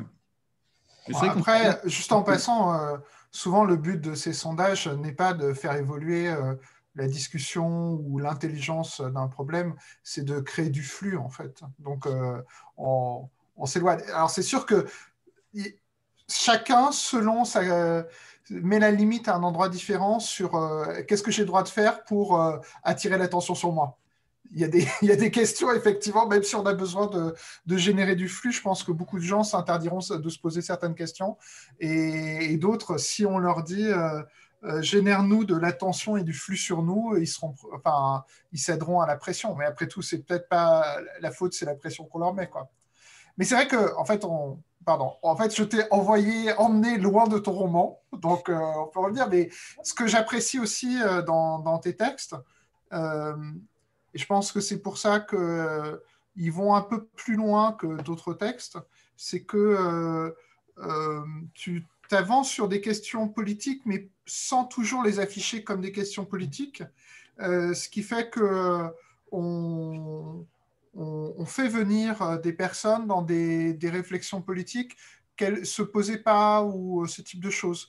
Et c'est une façon en fait d'équilibrer deux aspirations d'un roman, c'est-à-dire euh, à la fois euh, euh, enfin, divertir et puis ne pas faire des choses qui sont gratuites. Et, c'est ce que j'ai particulièrement apprécié dans, ce roman, c'est qu'effectivement, c'est vraiment un roman d'actualité sans le dire. C'est-à-dire, il est sur un, un sujet d'actualité sur le long terme, tout comme euh, Charles Yu dans Chinatown intérieur ou River Solomon euh, dans Les Abysses, on est sur un sujet d'actualité de long terme, c'est-à-dire euh, qu'à l'échelle de notre génération. Ce qui est d'ailleurs très particulier, c'est que ton roman se passe dans des années 70, 80, un peu fantasmagoriques. Donc, ils ont, elles ont, tes textes ont une dimension un peu fabulaire, fabulique, fabulesque. et pas hésiter à inventer des mots. Voilà, c'est ça. Et pourtant, euh, en passant par euh, la fable, tu arrives à, une plus grande justesse. Voilà. Bah, oui, bah après, moi, c'est vrai que euh, j'essaie de. Je pense pas être moralisateur. Je donne. Je fais pas. Je donne pas de leçons. Je dis pas ce qu'il faut faire. J'ai pas de. Je suis pas politicien. Je suis pas sociologue. J'ai juste un regard sur le monde qui vaut ce qu'il vaut. Et, et j'essaie de, ça, de, faire un, portrait, pas nécessairement d'une époque, mais en tout cas d'une société. Et de pointer le, doigt sur, euh, peut-être c'est ça, sur les personnages secondaires, sur les victimes. Euh, ce que je disais dans une interview récemment, c'est que moi, les, héros, j'aime bien de temps en temps, j'aime bien Achille, hein, par exemple, dans l'Iliade. Mais euh, mais je suis quand même souvent plus, je suis plus intéressé par ceux qui se cachent un petit peu derrière, qu'on ne voit pas forcément, ceux qui font le... C'est tous les techniciens euh, qui font qu'il y a un groupe qui va faire danser euh, une salle de 2000 personnes. Il y a tous les, tous les rodis, tous les gens qui ont fait le son avant, les gens qui, qui, qui, vont placer les gens dans la salle, le, vigile à l'accueil, tous ces gens-là qui font qu'il se passe des... Il se passe des, beaux moments et qui ne sont pas forcément mis en valeur. J'aime bien, euh, bien regarder ce qui, comment, comment ils réagissent, quelle est leur vie, euh, ce qui se passe. Est-ce qu'ils ont conscience de, faire partie de, de ça, de, de, faire partie de, de, ceux qui apportent ce bonheur-là euh, Ou est-ce que c'est uniquement les gens qui sont sur scène? Enfin, moi, je, je, pense que tout le monde a, tout le monde a un rôle à jouer et, pas forcément dans la lumière et c'est pas très grave. D'ailleurs, tout le monde ne veut pas la lumière, tout le monde n'est pas fait pour ça, tout le monde n'a pas envie. Enfin, après, c'est un, autre, un autre débat. Hein.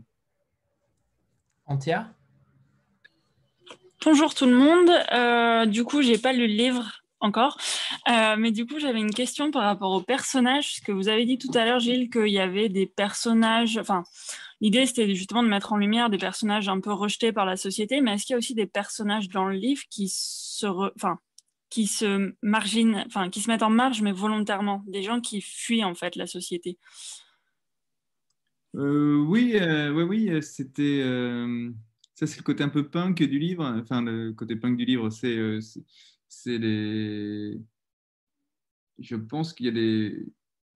Un, petit peu tous d'ailleurs au début, c'est c'est qu'ils se retrouvent, ils se retrouvent là parce qu'ils en ont marre de, ils sont pas très heureux dans cette société-là, donc ils décident eux de se mettre en marge.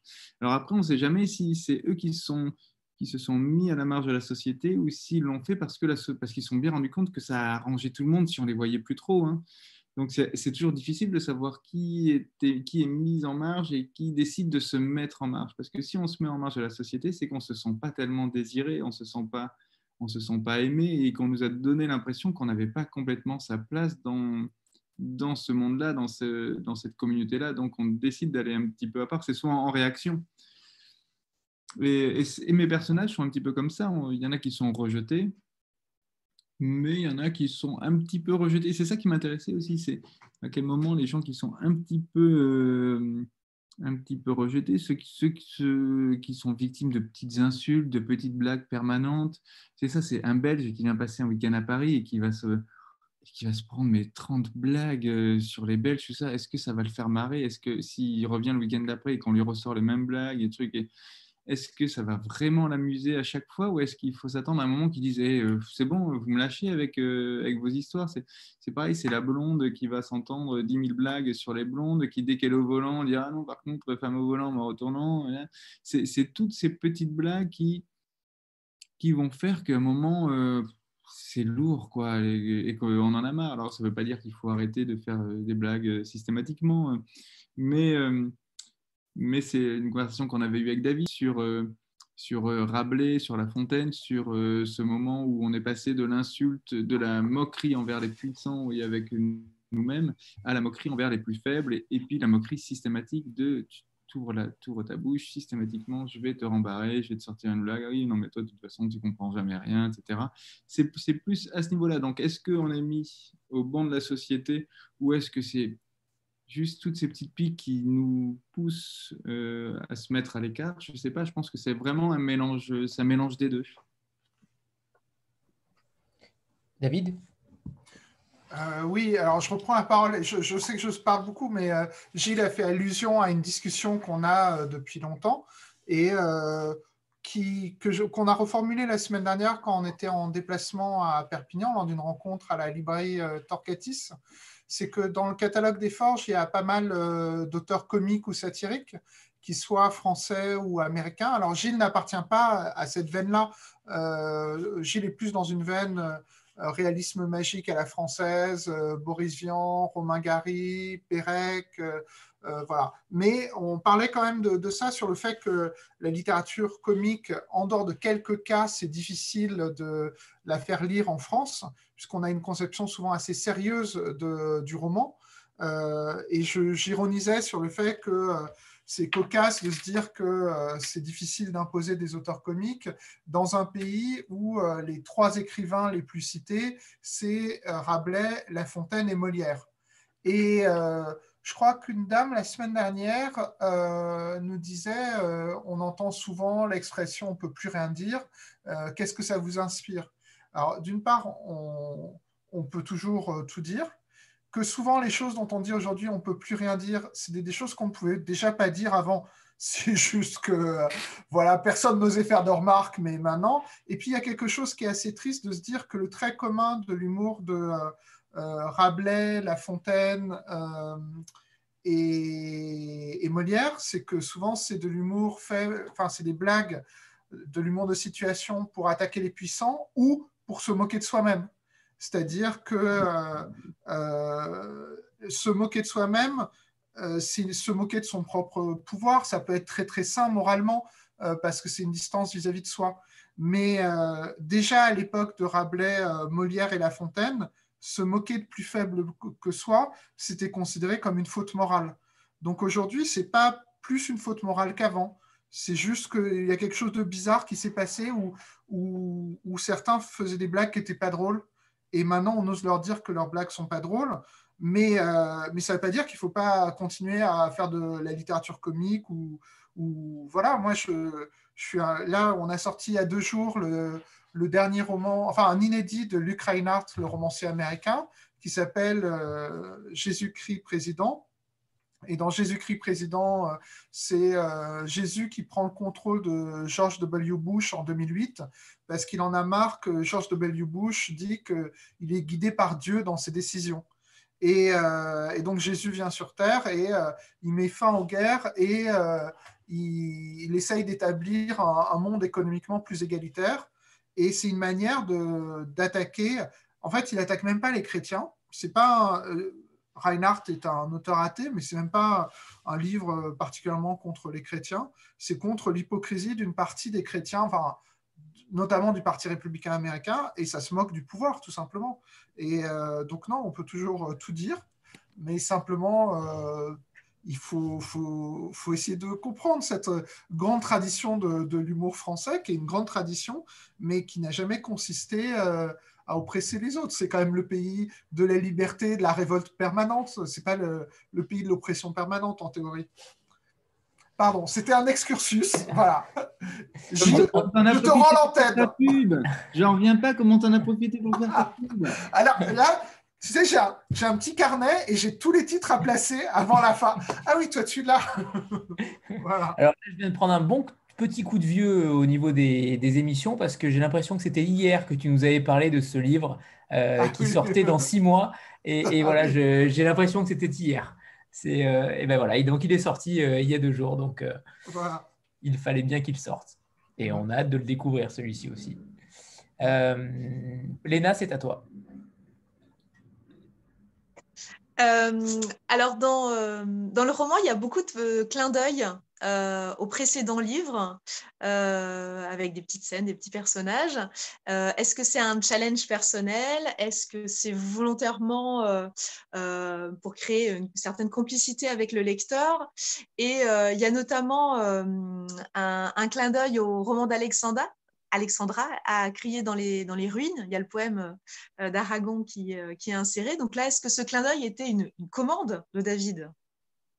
Ah non, il ne fait pas de placement de produit à ce, point-là. Euh, non, pour, euh, pour le poème À crier dans les ruines euh, d'Aragon, c'est un poème que j'ai découvert il y a un an et demi à peu près. Et c'est vrai que c'est une conversation que j'ai eue avec, avec Alexandra qui cherchait à ce moment-là un titre pour son livre.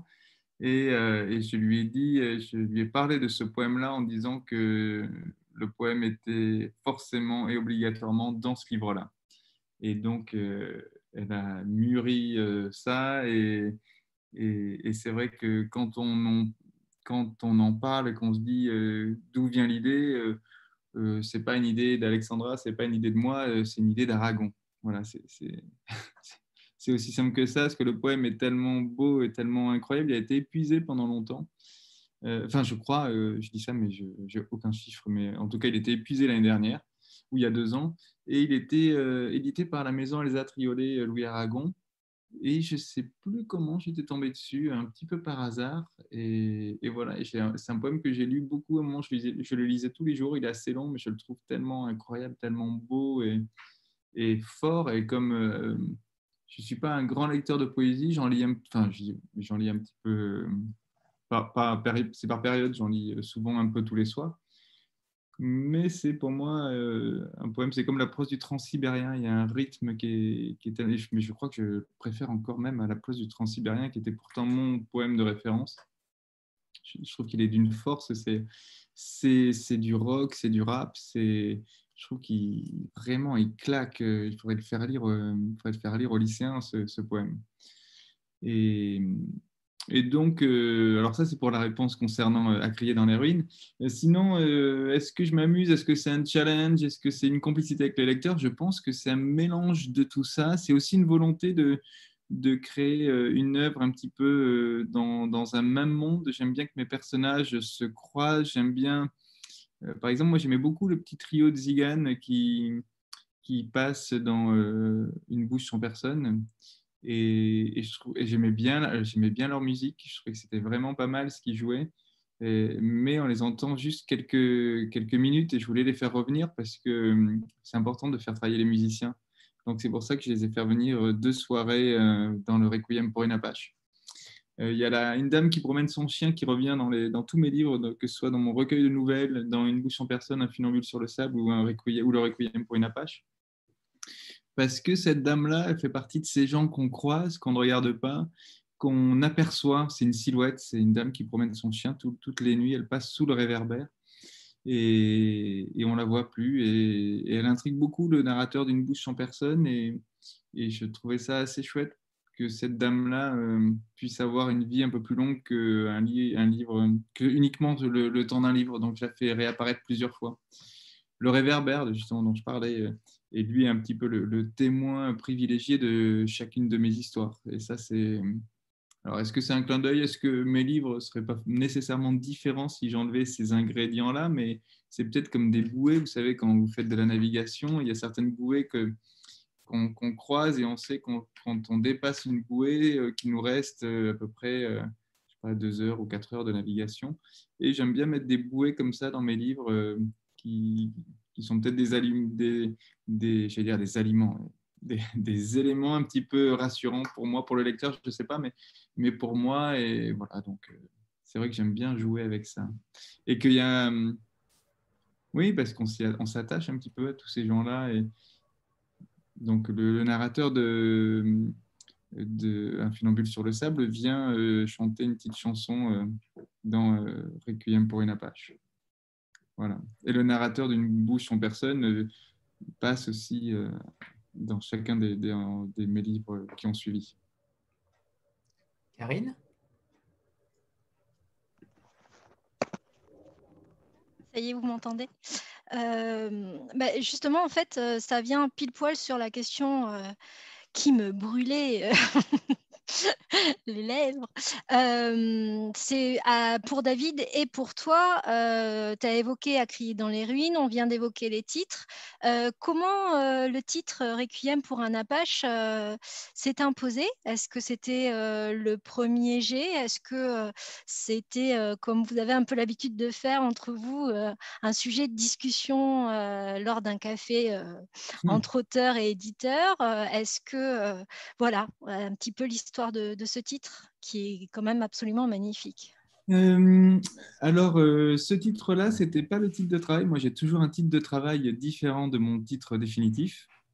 Euh, et d'ailleurs, c'est alors scoop. Enfin, c'est pas un grand scoop, mais je crois pas l'avoir déjà dit. Mais tous les, les titres de travail de mes romans précédents sont des titres de chansons ou de films dans, dans le Requiem j'ai recasé tous mes titres de travail. Un, un tunnel dans l'escalier qui était le titre de travail de, Une bouche sans personne. Pour euh, euh, Un funambule sur le sable, c'était Les oiseaux n'ont rien à dire. D'ailleurs, sur, le contrat signé avec David, ce sont ces titres-là hein, qui figurent. Les oiseaux n'ont rien à dire. Et puis là, c'était Soleil craché, le titre de travail. Et après, on avait euh, pensé éventuellement à Pour que vivent les ombres. Mais Pour que vivent les ombres, je trouvais ça un peu trop doux, un peu trop euh, classique. Ça pouvait s'appliquer à plein de livres différents.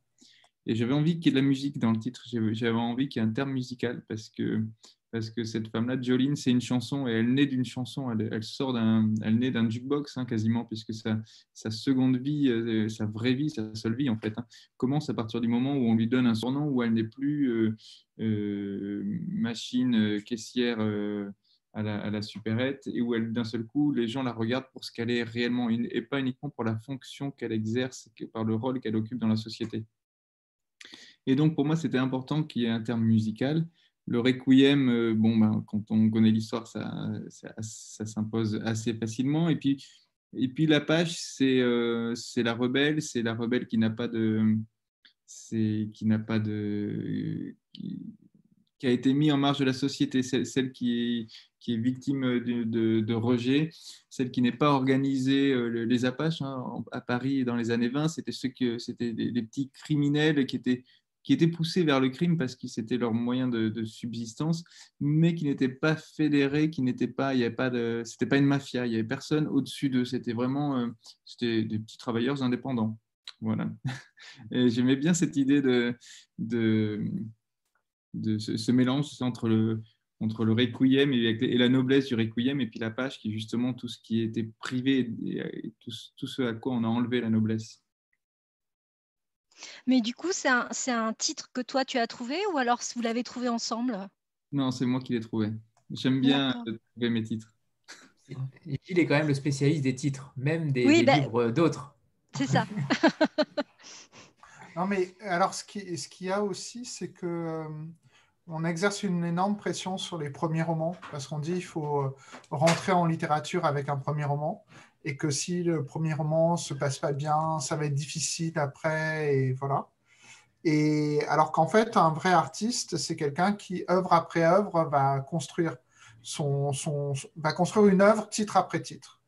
Et, en fait, ce qu'il faut réussir à développer, je pense, euh, dans l'édition francophone notamment, c'est revenir à un système où quand on, fait venir dans une maison une autrice, un auteur, c'est de le faire venir sur la durée et pas dire euh, on fait un livre, si ça marche pas, euh, voici la sortie et il y, a plein de gens qui se pressent derrière toi. Il ne faut pas qu'on reproduise, nous, euh, un monde qui serait beaucoup trop dur.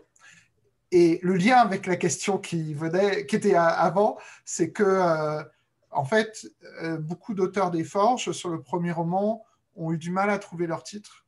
On a tous travaillé ensemble, ils ont testé leur titre sur les autres membres du Cercle des Forges.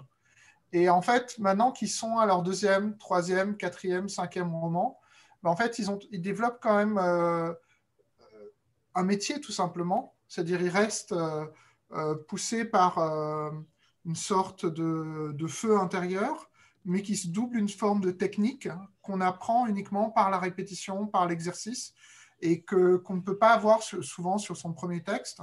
Et euh, voilà. Alors après, euh, Gilles, il trouve ses titres euh, tout seul. Je suis, je suis, pas complètement d'accord. Moi, je... enfin, excuse-moi, hein, mais non, non, mais c'est pas, ça te concerne pas toi en fait. Non, non, mais, je pense aux autres. Il y, a des, il y, a des, très grands romanciers qui, ne, qui sont incapables de trouver un titre. Je pense que c'est une certaine, une certaine disposition et et, parfois, c'est très dur d'avoir suffisamment de recul sur son texte. On veut que le livre raconte trop de, trop, de, trop de choses, ou au contraire, on a l'impression que ce qu'il raconte, ça coule de source. Euh, enfin, il y a, y a, pas, mal de, pas mal de grands livres qui ont des titres pas forcément euh, réussis, et, et, ça, ça, ne dit rien en fait de, de l'écrivain. C'est une, une, ouverture. C'est il y a des, enfin, moi, j'aime beaucoup travailler sur les titres, j'aime beaucoup proposer les titres pour d'autres romans, mais comme un jeu, comme euh, je ne sais pas si c'est une technique ou euh, je ne sais, pas comment ça évolue, je ne sais pas si ça s'exerce. C'est juste, c'est comme quand on écrit une chanson.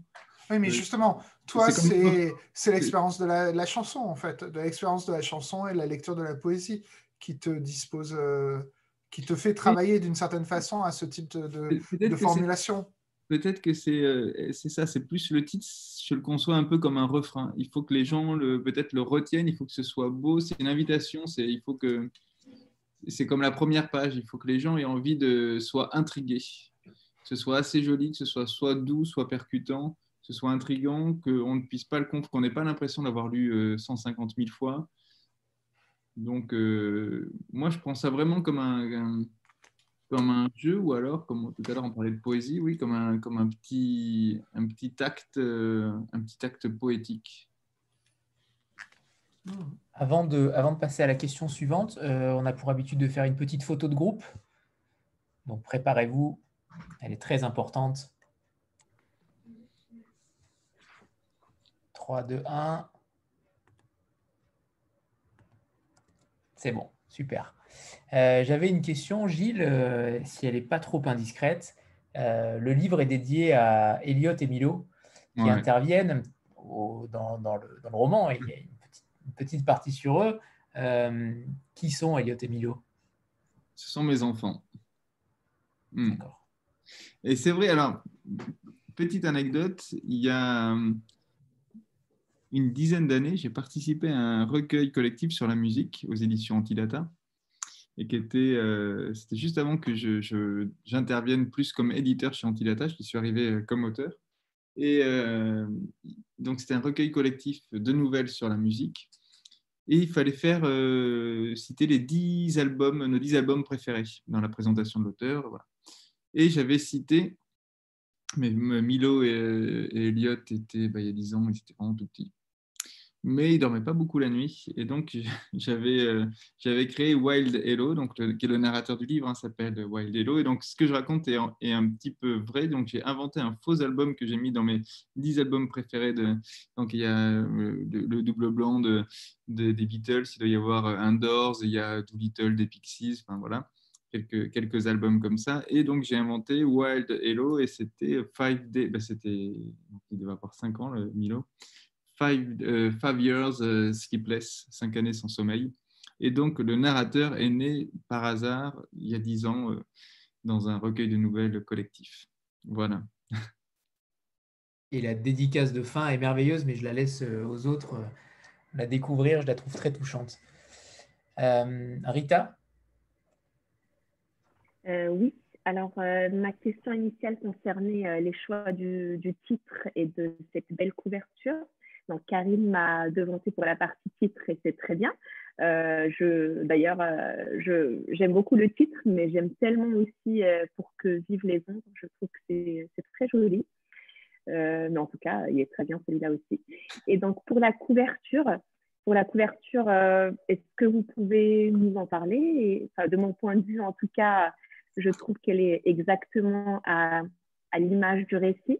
On a un côté euh, rêve et légèreté, et de l'autre, on a aussi euh, la partie euh, puissance, solidarité, peut-être même rébellion. Voilà. Donc, est-ce que vous Elena Vinard, Elena Vieillard, la, couverture. Comme toujours, au Forge, qui fait un travail merveilleux. Donc là, c'est peut-être plus une question, je laisserai plus la question à, David. Euh, c'est vrai que du point de vue de l'auteur, la couverture, c'est quelque chose qu'on attend énormément parce que c'est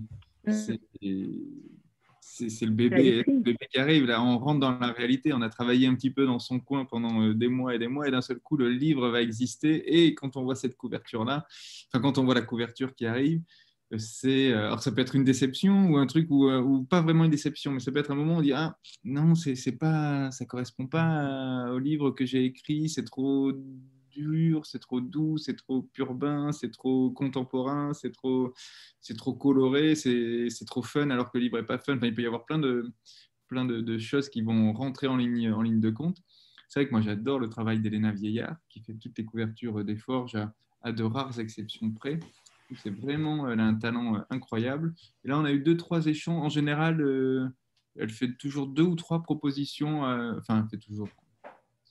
Elle, fait deux, trois propositions, elle a fait deux, trois propositions avant qu'on tombe sur cette idée-là. Et, moi, ce que j'aime bien, c'est les couleurs qui sont assez douces parce que c'est c'est pas du rouge et noir. Au début, on avait hésité à faire un truc un peu plus marqué. c'est vrai que elle a une, formation d'affichiste, hein, David, tu me contredis si c'est pas vrai. Et donc, euh, c'est vrai qu'elle sait transmettre une idée en une seule image. Il y avait une version qui était un petit peu plus euh, noire et rouge, et ça, donnait un côté très, très communiste, qui n'était pas forcément euh, ce qu'on voulait que le, livre raconte. Et là, donc, c'est quelque chose de, plus doux dans les couleurs dans les bracelets, dans le point levé, dans, le, dans les étoiles, qui est une référence aussi à Mayakovsky, dont je cite un poème euh, dans le livre qui est Puisqu'on allume les étoiles, c'est qu'elles sont à quelqu'un nécessaire. Et moi, j'aimais beaucoup cette idée. C'est pour ça que je suis content qu'elle soit sur la couverture, que, que les étoiles, elles éclairent euh, pas que, pas que les grands, elles éclairent pas que les seigneurs. Et ça, c'est important que quand les gens, quand les personnages du livre se rendent compte que que les étoiles, elles sont nécessaires à, beaucoup de monde et pas à ceux. Personne n'a les moyens de s'en acheter une. Les étoiles, elles appartiennent à tous. Et voilà, donc c'est pour ça que je suis content qu'elle soit sur, sur la couverture du livre. Mais David, tu peux peut-être peut mieux répondre que moi. Euh, non, tu as déjà beaucoup répondu. En fait, euh, c'est vrai que moi, je vois ça de l'extérieur, mais c'est vrai que dans les contrats d'édition, que ce soit en France ou aux États-Unis, il est toujours dit que le titre et la couverture, c'est la responsabilité de l'éditeur et pas la responsabilité de l'auteur ou de l'autrice. Euh, mais on ne peut pas faire un, choisir le titre pour l'auteur et on ne peut pas faire une couverture qui rendrait malheureux l'auteur parce qu'on euh, a besoin de l'auteur sur le long terme. Par contre, c'est vrai que le titre et la couverture, c'est un moment où on se rapproche du concret parce que tout ce qui a été euh, un travail parfois de plusieurs années va se trouver condensé dans un objet qui est un objet euh, fragile mais concret. Euh, et, donc, en fait, comme c'est une condensation, bah, dans une condensation, vous perdez beaucoup de choses. Généralement, quand je, fais une présentation à Elena euh, des textes qu'elle va devoir illustrer, je retiens généralement une ou deux idées. Alors qu'en fait, un, un roman, c'est des dizaines d'idées, c'est des personnages, c'est plein de vies, c'est plein de choses. Et en fait, tout est réduit à une ou deux idées. Et euh, sur ce texte, on a passé peut-être un peu plus de temps pour euh, trouver la bonne couverture. Parce qu'effectivement, la manière dont travaille Elena, c'est que Elena, généralement, elle ne peut pas lire les textes parce que les textes sont souvent pas finis quand on doit la lancer sur la couverture. Euh, parfois, les textes sont trop longs, elle n'aurait pas le temps humainement de, de, les lire. Il faut qu'elle se mette à dessiner. Et, et donc, en fait, elle reçoit une petite description qui fait généralement cinq lignes euh, où je rentre généralement pas dans les détails. C'est-à-dire, je ne vais pas lui dire euh, je veux ci, je veux ça, euh, à tel endroit, je veux telle gamme couleur. Voilà. il m'arrive de dire je veux quelque chose de froid, je veux quelque chose de chaleureux, je veux quelque chose de végétal. Voilà, voilà ce que ça m'évoque. Et voilà. Mais généralement, elle, elle, elle, part dans son coin et elle revient assez rapidement avec, oui, généralement une proposition, parfois deux. Et après, euh, euh, souvent, la deuxième ou la troisième couverture, c'est la bonne. Euh, pour celui-là, on a quand même tâtonné parce que je crois qu'à la fin, c'était quand même la 16e version qu'on a retenue.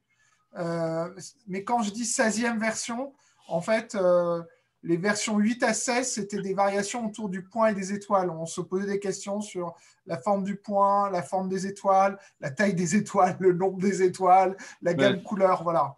on, était quand même... on avait peur que ça fasse un peu science-fiction parce qu'il y avait des planètes au début. Dans, C'est ça. Il y avait des. un peu Superman.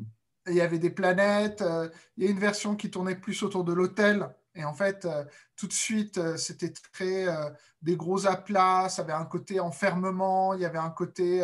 et donc, ça rendait un aspect du livre, mais qui était plus l'aspect peut-être un peu déprimant qu'il peut y avoir dans un petit hôtel miteux. et donc, on a abandonné cette piste. Je trouve que tu parles pas très bien de mon hôtel quand même. Non, mais non. Je parle de, de l'hôtel qu'on imaginait à partir de l'illustration. Voilà. Mais là, par exemple, coup sur coup, Là, avec Elena, on a fini les couvertures de euh, janvier et février. Elle travaille sur les couvertures de mai et octobre. Et assez vite, cette semaine, je pense que je la mettrai sur la couverture de mars et juin.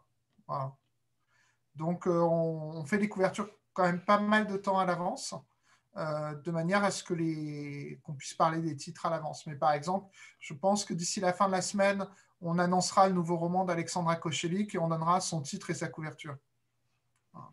Ça, c'est une sacrée bonne nouvelle aussi. Et c'est une exclusivité pour vous Tu nous habitues à de très belles exclus, euh, David. Merci beaucoup. Merci beaucoup. Elle a été cachotière, elle ne me l'a pas dit. Tu peux donner la date de sortie déjà, non, euh, David? Euh, je Attends, je l'ai là. C'est la deuxième quinzaine de janvier. Deuxième C'est le deuxième, deuxième vendredi de janvier. Super, super. Béa? Ton micro, c'est bon. Non, tu l'as recoupé. On est bon? C'est bon. Alors moi, j'avais une question euh, un tout petit peu plus triviale euh, à propos de la sortie du livre. Donc, Requiem pour une Apache est sorti le 21 août, ça fait un petit peu plus d'un mois. Là, ça y est, je vois passer sur les réseaux que vous reprenez les tournées. Vous disiez vous étiez à Nantes hier, à Vannes, je ne sais, plus les dates. C'est une question qui s'adresse à vous deux. comment ça se passe? Est-ce que vous êtes pour l'instant satisfait de la réception de ce livre? J'ai vu qu'il était sélectionné pour le prix Malraux. Enfin, euh, est-ce que pour l'instant, c'est plutôt des bonnes réceptions auprès des libraires, des lecteurs, euh, ou est-ce que vous en attendiez un petit peu plus? Il faut savoir se démarquer euh, dans la rentrée littéraire, c'est jamais évident. Comment, comment ça se déroule pour vous? Est-ce que vous êtes content Et voilà. Alors, moi, je réponds assez simplement. à chaque fois que j'écris un livre, ce qui m'intéresse, c'est c'est ce sur, quoi je peux jouer, c'est l'œuvre. J'ai envie que le livre corresponde. Enfin, j'ai envie d'être fier du livre, et là, c'est le cas. Sur la réception, on ne sait jamais comment ça va se passer, on ne peut jamais prévoir. Alors, on a une attachée de presse, on a quelqu'un qui s'occupe de, des invitations en librairie, qui, qui centralise tout ça. Euh, mais euh, après, moi, je n'ai pas tellement de, on a toujours plein de rêves, d'attentes et on espère que ça va marcher, qu'on va avoir de plus en plus de lecteurs. J'ai l'impression que c'est plutôt, en tout cas, moi, j'en suis, je suis très heureux de la réception du livre. J'ai l'impression, mais David, tu pourras peut-être mieux répondre, mais j'ai l'impression que ça se passe bien. Je touche du bois. on a un petit peu de presse, la réception. Oui, non, la réception est bonne.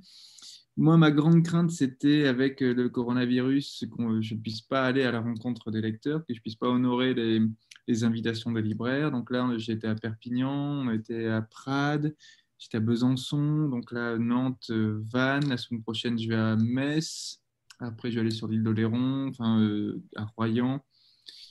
Euh, Bergerac. Donc il y a une tournée qui se met en place. Alors c'est vrai qu'il y a cette question du masque, des gestes barrières, des, trains, on ne sait pas. Chaque, chaque jour, on, a, on se demande s'il ne va pas y avoir des nouvelles mesures, si on va avoir le droit d'aller signer un livre à 100 km, si les libraires vont pouvoir accueillir plus de 10 personnes en même temps.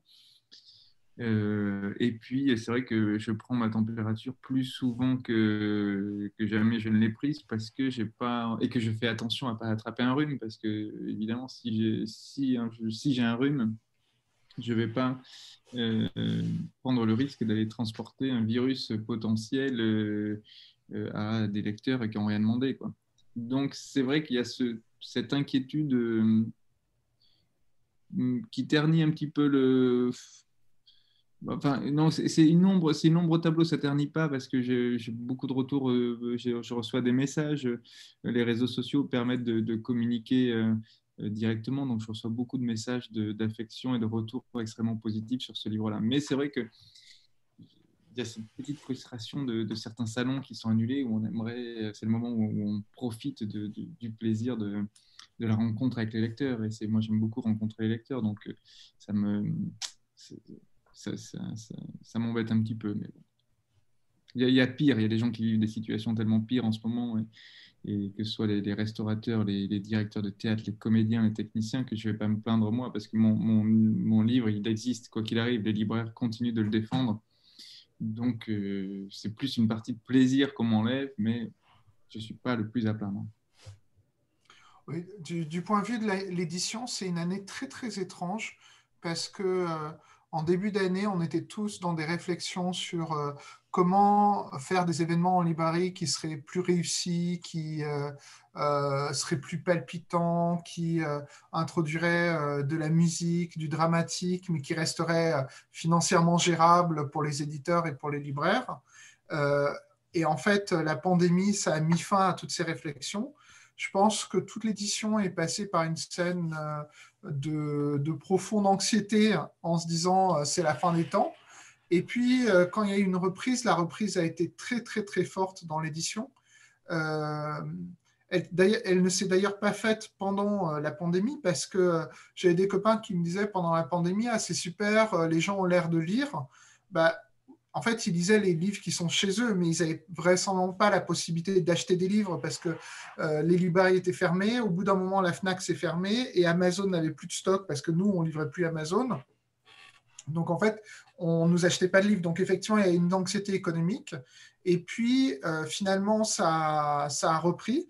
Ça a repris très fortement, alors qu'effectivement, euh, la plupart des salons ont été annulés et la plupart des rencontres en librairie ont été annulées concrètement, Gilles a quand même de la chance parce qu'il fait partie dans le catalogue des forges par, pour toutes sortes de raisons, euh, des auteurs les moins touchés. Alors que cette année, par exemple, on a euh, trois autres auteurs qui fonctionnent très très bien en librairie, qui sont euh, Jean-Luc Dachano pour Tamanoir, Claire Duvivier pour Un long voyage et Gilberto Villarroel pour Cochrane contre Cthulhu, qui sont des auteurs qui fonctionnent très bien, mais eux, euh, ça a été la malchance totale parce que euh, euh, Claire, elle n'a toujours pas eu un seul événement en librairie. Alors, on a plein d'invitations, mais en fait, dès qu'on a une semaine de l'invitation, l'invitation saute et voilà, donc on est un peu, voilà, les, différents salons où ils allaient ont sauté. Bah, D'ailleurs, Claire, je me suis rendu compte que son premier événement, ça sera vendredi soir avec moi à Angoulême.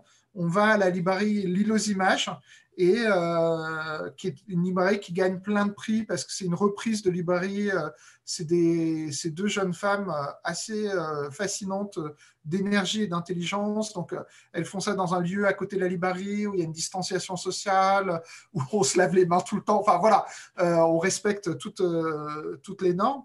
Donc, les autres auteurs ont été un peu plus chamboulé que Gilles, même si effectivement on aurait bien aimé faire le livre sur la place à Nancy, qui en fait a été tellement réduit cette année qu'il y avait peu d'invités.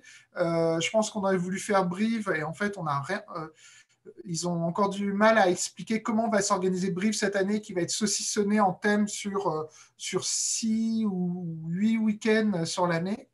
Donc euh, voilà, mais on a quand même des événements qui arrivent. Et sinon, sur la réception globale, euh, bah, tout se passe très très bien quand même, parce qu'il y a des gens qui avaient découvert Gilles sur Une bouche sans personne, d'autres sur le funambule, d'autres sur les éditions poche de ce titre, d'autres l'avaient découvert pour le recueil de nouvelles parce qu'il avait quand même gagné le prix de la révélation Société des gens de lettres. Et, euh, en fait, tout ça, c'est des sortes de ruisseaux. Alors, j'allais dire des petits ruisseaux, mais en fait, euh, c'était déjà des gros ruisseaux qui arrivent et qui font une sorte de fleuve. Donc, en fait, pour nous, euh, ça se passe effectivement très, très bien. Je pense que, alors, si on est entre nous et que je peux être complètement sincère, je pense que Gilles, c'est un auteur qui mériterait d'avoir beaucoup, beaucoup plus de presse. Et je pense que parfois, c'est difficile pour la presse de saisir certaines propositions qui peuvent être très originales.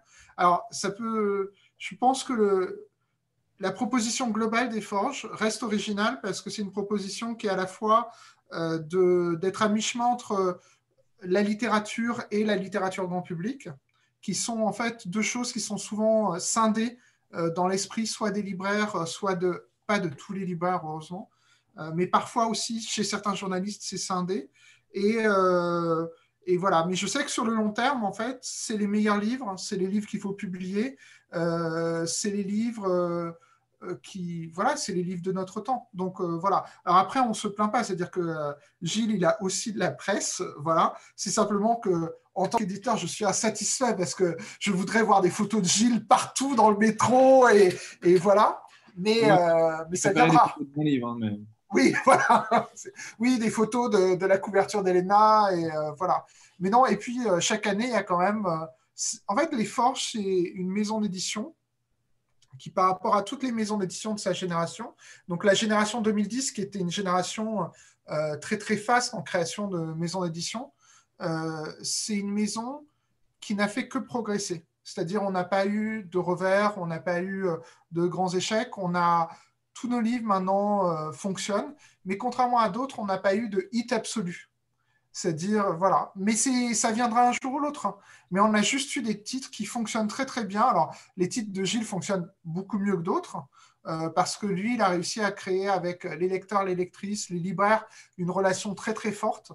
Euh, mais, euh, en fait, voilà, un jour ou l'autre, on va avoir un, un, titre qui explose. Et puis, globalement, on est sur une très bonne rentrée littéraire. Gilles, il y a euh, une mise en place qui est très, très forte. Un nombre très important de coups de cœur de libraires, c'est-à-dire qu'on est à plus d'une centaine de coups de cœur de libraires. Donc, c'est-à-dire que c'est des libraires qui ont des piles qui ne voilà, qui, descendent et qui sont réalimentés en permanence.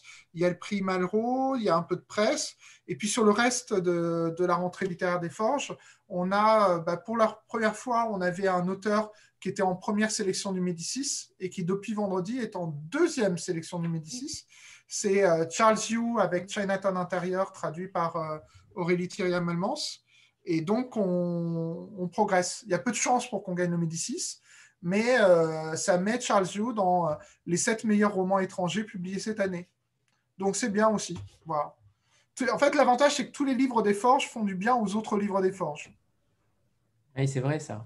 C'est vrai. C'est vrai, vrai qu'il y a une sorte de collectif, une communauté euh, et que tu as réussi à créer, David. Et, c'est vrai que les, uns se répondent aux autres et on le voit ce soir. On ne parle pas que du livre de Gilles. tout se se transpose à chaque fois. C'est ça qui est, assez surprenant dans ta maison. Bah, après, c'est parce qu'on en parle, mais en fait, je pense que c'est le cas dans d'autres maisons. Mais par exemple, euh, les bons auteurs sont souvent des, des bons lecteurs. Et donc, euh, les auteurs des forges, ils lisent les autres textes des forges. Quand ils aiment les autres textes des forges, ils en parlent. Parfois, euh, c'est pas tout à fait leur littérature et voilà. Mais par exemple, grâce à Gilles, j'ai aussi découvert plein plein d'auteurs. Alors tout à l'heure, j'ai parlé d'auteurs français, mais récemment, euh, j'ai lu un texte. Je crois que ça faisait six ans que Gilles me disait de le lire. C'est Shangri-La de Malcolm Knox, publié chez Asphalt.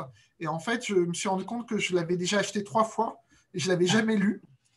Et donc, je l'ai lu, et ça, donc Shangri-La, c'est exceptionnel. Voilà, c'est vraiment un roman anglophone, c'est un roman australien, en fait, qui est exceptionnel. Et se dire que euh, qu'il y a des textes comme ça et qu'on se les fait découvrir et qu'on les porte ensemble, qu'on les fait connaître, même si c'est des textes d'autres maisons, euh, ça ramène à quelque chose qui est très simple, qui est euh, le, plaisir de la lecture, tout simplement. Et justement, j'en profite pour faire un petit placement produit. On recevra Claire Duvivier et Estelle pour les éditions Asphalt fin du mois, je crois. Et alors, moi, je, viens de me rendre compte qu'il y avait une, une colonne avec des questions à droite de mon écran. Je ne suis pas très fort pour tous ces trucs. Ah. Oui, c'est une conversation, un chat. Voilà, ouais, c'est ça. Et donc, je n'avais pas vu. Et je n'ai pas remonté tout le film, mais euh, il y a quelqu'un qui me demande si je viens à Lyon. Euh, pour le moment, il n'y a, rien de, a rien de calé, mais je crois qu'il y a une, euh, sûrement une invitation à, à Villeurbanne. Voilà. N'ai pas la date, mais je la communiquerai. Je communique toutes les dates de, de, de dédicaces et de rencontres sur les réseaux sociaux. Mm. Ah oui, il y avait une question sur Clermont-Ferrand. Alors, Clermont-Ferrand, c'est une ville qu'on a déjà fait euh, euh, il y a 18 mois à la librairie de Clermont. Euh, c'est une ville où j'ai été invité plusieurs fois, donc où j'aimerais bien revenir. Et Scoop, l'an prochain, rentre dans le catalogue des forges un auteur clermontois. Donc, je pense qu'à cette occasion, on fera quelque chose à Clermont.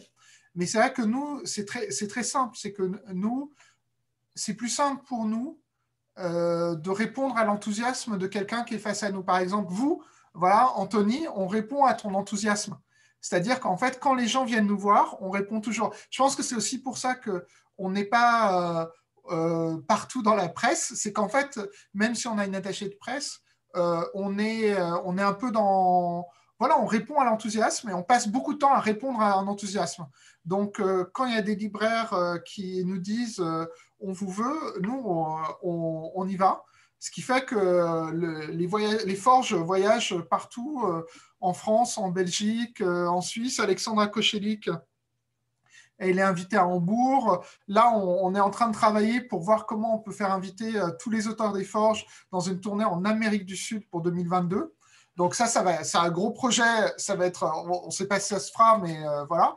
Et donc on répond à ce type euh, d'enthousiasme. Donc, euh, voilà, euh, la librairie de Clermont elle nous avait invités avec enthousiasme. On y était allé avec enthousiasme, ça s'était très bien passé. Donc, où que vous soyez, lecteur, lectrice, blogueur, Instagrammeur, YouTuber, Booktuber, euh, Snapchatter, voilà, allez à. Et... On a compris. Hein. voilà. Enfin, si vous voulez qu'on vienne dans une librairie à côté de chez vous, vous en parlez à votre libraire. Et puis, s'il a envie ou si elle a envie de nous inviter, euh, euh, qu'elle nous écrive et on organise ça. Voilà. Bruxelles aussi, j'ai vu passer. Euh, c'est en, cours aussi de discussion. C'est à voir. On était, j'y étais allé pour un funambule sur le sable. Donc, moi, j'aime beaucoup la ville, donc j'espère que j'aurai l'occasion de, venir. Alors moi, j'adore Bruxelles. En librairie, donc c'est si mon emploi du temps le permet et si les règles sanitaires le permettent, euh, c'est, euh, je réponds en général favorablement aux invitations en librairie. Très belle date. Euh, Rita? Oui. Alors, j'ai une autre question et là, enfin, c'est concernant le, narrateur. Est-ce que c'est votre amour pour la musique qui vous a poussé à laisser cette place à un musicien? Peut-être euh, oui, ou du moins en partie. Et deuxième partie de la question, est-ce que vous n'avez pas été tenté de laisser cette place à, à Alors. Et est-ce que justement euh, le roman aurait été euh, fondamentalement différent si ça avait été le cas?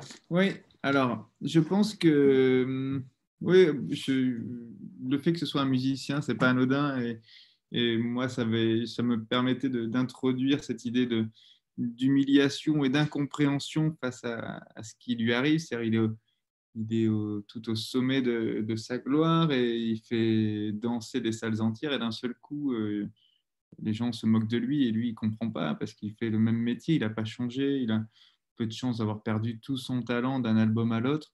C'est la société qui a décidé qu'il n'était plus un, grand artiste, qu'il n'était plus intéressant, qu'il n'avait plus à faire danser les gens.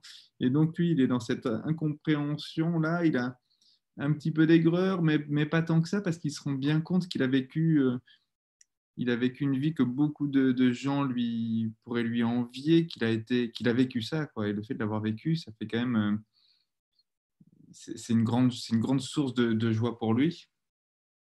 La deuxième partie de la question, est-ce que si c'était quelqu'un d'autre, un autre personnage qui avait raconté à la première personne, alors c'est ça. Hein, euh, je pense que ça n'aurait pas été la même histoire, notamment dans le ton, parce que si c'était Jolene qui racontait cette histoire-là, Jolene, on sait qu'elle n'est pas très. Elle n'a pas fait beaucoup, elle n'a pas fait d'études, elle s'exprime très mal. Donc j'aurais pu raconter cette histoire en me mettant dans la peau de Jolene, mais le ton aurait été certainement plus âpre euh, ça aurait été plus difficile. Alors peut-être que je l'aurais raconté au présent à ce moment-là, mais ça n'aurait pas été la même histoire parce que là j'avais envie qu'il y ait un décalage dans le temps. J'avais envie de raconter une histoire qui s'est déroulée 20 ans auparavant ou 15 ans auparavant. Je pense que ça aurait changé sur le, sur le recul et sur son regard euh, qui... Je pense que le livre aurait été euh, très, très différent, mais quel que soit le, dans cette bande-là, dans, dans l'hôtel, tous les personnages auraient pu. D'ailleurs, j'aurais pu aussi faire ça. Ça aurait été une idée euh, intéressante, c'est que chaque chapitre soit raconté par un des, un des personnages de, de l'hôtel. Ça aurait été pas mal. Du coup, je... ouais, ouais, ouais, bon, mais la prochaine fois. mais c'est vrai que ça aurait été bien. Mais ça aurait été un autre ça aurait été moins, ça aurait pas été la, même continuité, pas la même fluidité. De temps en temps, les personnages prennent la parole. Le vieux John, qui est un, ancien ouvrier, euh, raconte, quand il raconte son histoire, quand il raconte euh, son, usine, il le fait avec ses mots à lui, avec sa propre syntaxe. Et c'est vrai que chaque personnage a une manière de s'exprimer euh, différente. J'avais une question, Gilles, sur, euh, sur le, le, genre de votre roman. C'est vrai que j'ai l'impression qu'on pourrait le classer dans différents genres, notamment le jeunesse. Je trouve qu'il y a une certaine poésie qui parle à notre âme d'enfant euh, un livre qu'on pourrait euh, tout simplement euh, étudier à l'école, pourquoi pas, ou au collège. Est-ce que ça vous a traversé l'esprit? Est-ce que vous avez des propositions d'école ou pour lire ce texte? Moi, je suis école, collège, c'est collège, c'est un peu juste, je trouve. mais lycée, j'ai rencontré beaucoup de lycéens, mais pour, pour tous mes romans d'ailleurs, parce que Une bouche sans personne a même été travaillée en épreuve du bac. Donc, j'ai eu l'occasion de rencontrer des lycéens, alors à la fois dans des lycées un peu, je vais dire, favorisés, disons, protégés, et, euh, des lycées dans des milieux plus, plus difficiles. L'année dernière, j'ai eu le, le, prix des lycéens et apprentis euh, d'Île-de-France, et j'ai rencontré des lycéens de Seine-Saint-Denis. Et ça, c'est, ça, c'est, enfin, moi, j'adore ça parce que c'est, c'est enrichi, c'est très enrichissant. Ce sont des, des, rencontres, ce sont des gens qui sont pas nés au milieu des livres pour beaucoup d'entre eux, pour la majorité d'entre eux. Ce ne sont pas forcément des lecteurs, mais ce sont des gens qui ont un goût pour, euh, pour les histoires, pour le, pour le récit, une grande culture souvent euh, de séries ou de mangas. Donc ça veut dire qu'à partir du moment où, on bouffe des séries et des mangas, ça veut quand même dire qu'on aime qu'on nous raconte des histoires. Et, donc, ce sont des, toujours des rencontres assez fortes parce que c'est vrai que quand on va, moi j'adore aller en librairie, enfin, euh, j'adore comme client, mais aussi pour rencontrer des lecteurs. Mais quand on rencontre des lecteurs, il y a quand même, dans la majorité des cas, c'est un public assez acquis. C'est des gens qui viennent parce qu'ils ont euh, aimé votre livre ou en tout cas qu'ils ont une curiosité que le libraire leur a donné envie de venir. Dans un lycée, on sent bien que qu'ils sont pas forcément euh, l'accueil n'est pas le même. Ils sont enfin ils sont sympas etc mais ils n'ont pas le même appétit la même envie de, de venir. Que c'est presque un cours comme un autre pas, enfin pas exactement comme un autre mais ça reste euh, une case dans l'emploi du temps. Et donc il faut il y a, le, challenge n'est pas le même. Il faut il faut l'accrocher ce lectorat c'est vrai euh, et peut-être une dernière question, je, sauf si quelqu'un en, en, a une autre. Euh, à la fin du livre, vous parlez de, de Étoiles, euh, ce documentaire d'un Antillais qui, qui a voulu construire sa propre fusée. Et vous remerciez, je ne me rappelle plus du nom, mais vous remerciez une personne de vous l'avoir fait découvrir. Ouais. Pardon, oui, vas-y. Vas est-ce qu'on peut, est peut en parler? Que... Et la deuxième question serait surtout sur, les, sur vos influences littéraires, notamment les récits de Martha Gellhorn, qui apparemment vous ont aussi marqué. Alors, plusieurs, plusieurs choses. Sur Étoiles, c'était sur un salon du livre à Orthès, donc dans le Béarn. Il y avait une, jeune auteure de littérature jeunesse qui faisait des, albums enfin, qui, qui, s'appelle Solène Gagne euh, donc un nom basque, euh, et qui me raconte, on dînait ensemble, on était une, demi-douzaine d'auteurs à table, et elle me raconte cette histoire du premier Martiniquais qui est allé euh, sur la Lune, enfin qui serait allé sur la Lune. elle me raconte ce reportage qui est complètement dingue, je trouve, je trouve l'idée géniale, et c'est pour ça que j'ai acheté le, DVD du reportage et que j'ai voulu en parler. C'est, je, crois, je pense que ça doit être la seule histoire vraie qu'il y a dans le livre. Et, évidemment, je voulais, il fallait que je la remercie euh, de, m'avoir transmis euh, de cette histoire de me permettre moi de la transmettre euh, au lecteur parce que c'est, je, trouve l'idée tellement. Je, vais pas, il, est tard donc je vais pas raconter l'histoire, mais mais, mais je, trouve que c'est une des histoires les, plus poétiques qu'on m'ait qu'on m'ait racontées depuis depuis longtemps. Et sur les influences littéraires, donc il y a Martha Gellhorn dont je parle dans, le livre, qui est une, journaliste qui, est la, qui était la campagne des Mingwe, qui a couvert le débarquement, qui a fait tous les conflits euh, du monde, euh, et qui influence un des, un des personnages du roman comme l'idéal d'une femme qui fait un métier, ce qu'on appelle les métiers d'hommes, enfin en tout cas à l'époque, hein, parce que euh, le journalisme était quand même un métier composé essentiellement euh, d'hommes et elle, elle a su se battre, elle s'est imposée dans ce milieu-là et elle a écrit des, livres complètement dingues qui sont publiés aux éditions euh, du Sonneur. Mais que, euh, mais pour autant, c'est pas forcément une influence littéraire. Donc, pour répondre à la troisième partie de la question, sur les influences littéraires, il y a beaucoup de, elles sont assez variées. Ça va d'une certaine littérature anglo-saxonne à Garcia Marquez, en passant par des auteurs roumains comme Hilarie Voronka, comme euh, ça, c'est, mm, je me nourris de beaucoup de littérature assez différente et de musique énormément. Je pense que la musique m'influence autant que la littérature, le cinéma, euh, que ce soit Coris Maki, Fellini, euh, dont je parle à plusieurs reprises dans le livre. Tout ça, ou Lubitsch, ou tout ça fait que mon écriture est comme elle est. Merci Gilles.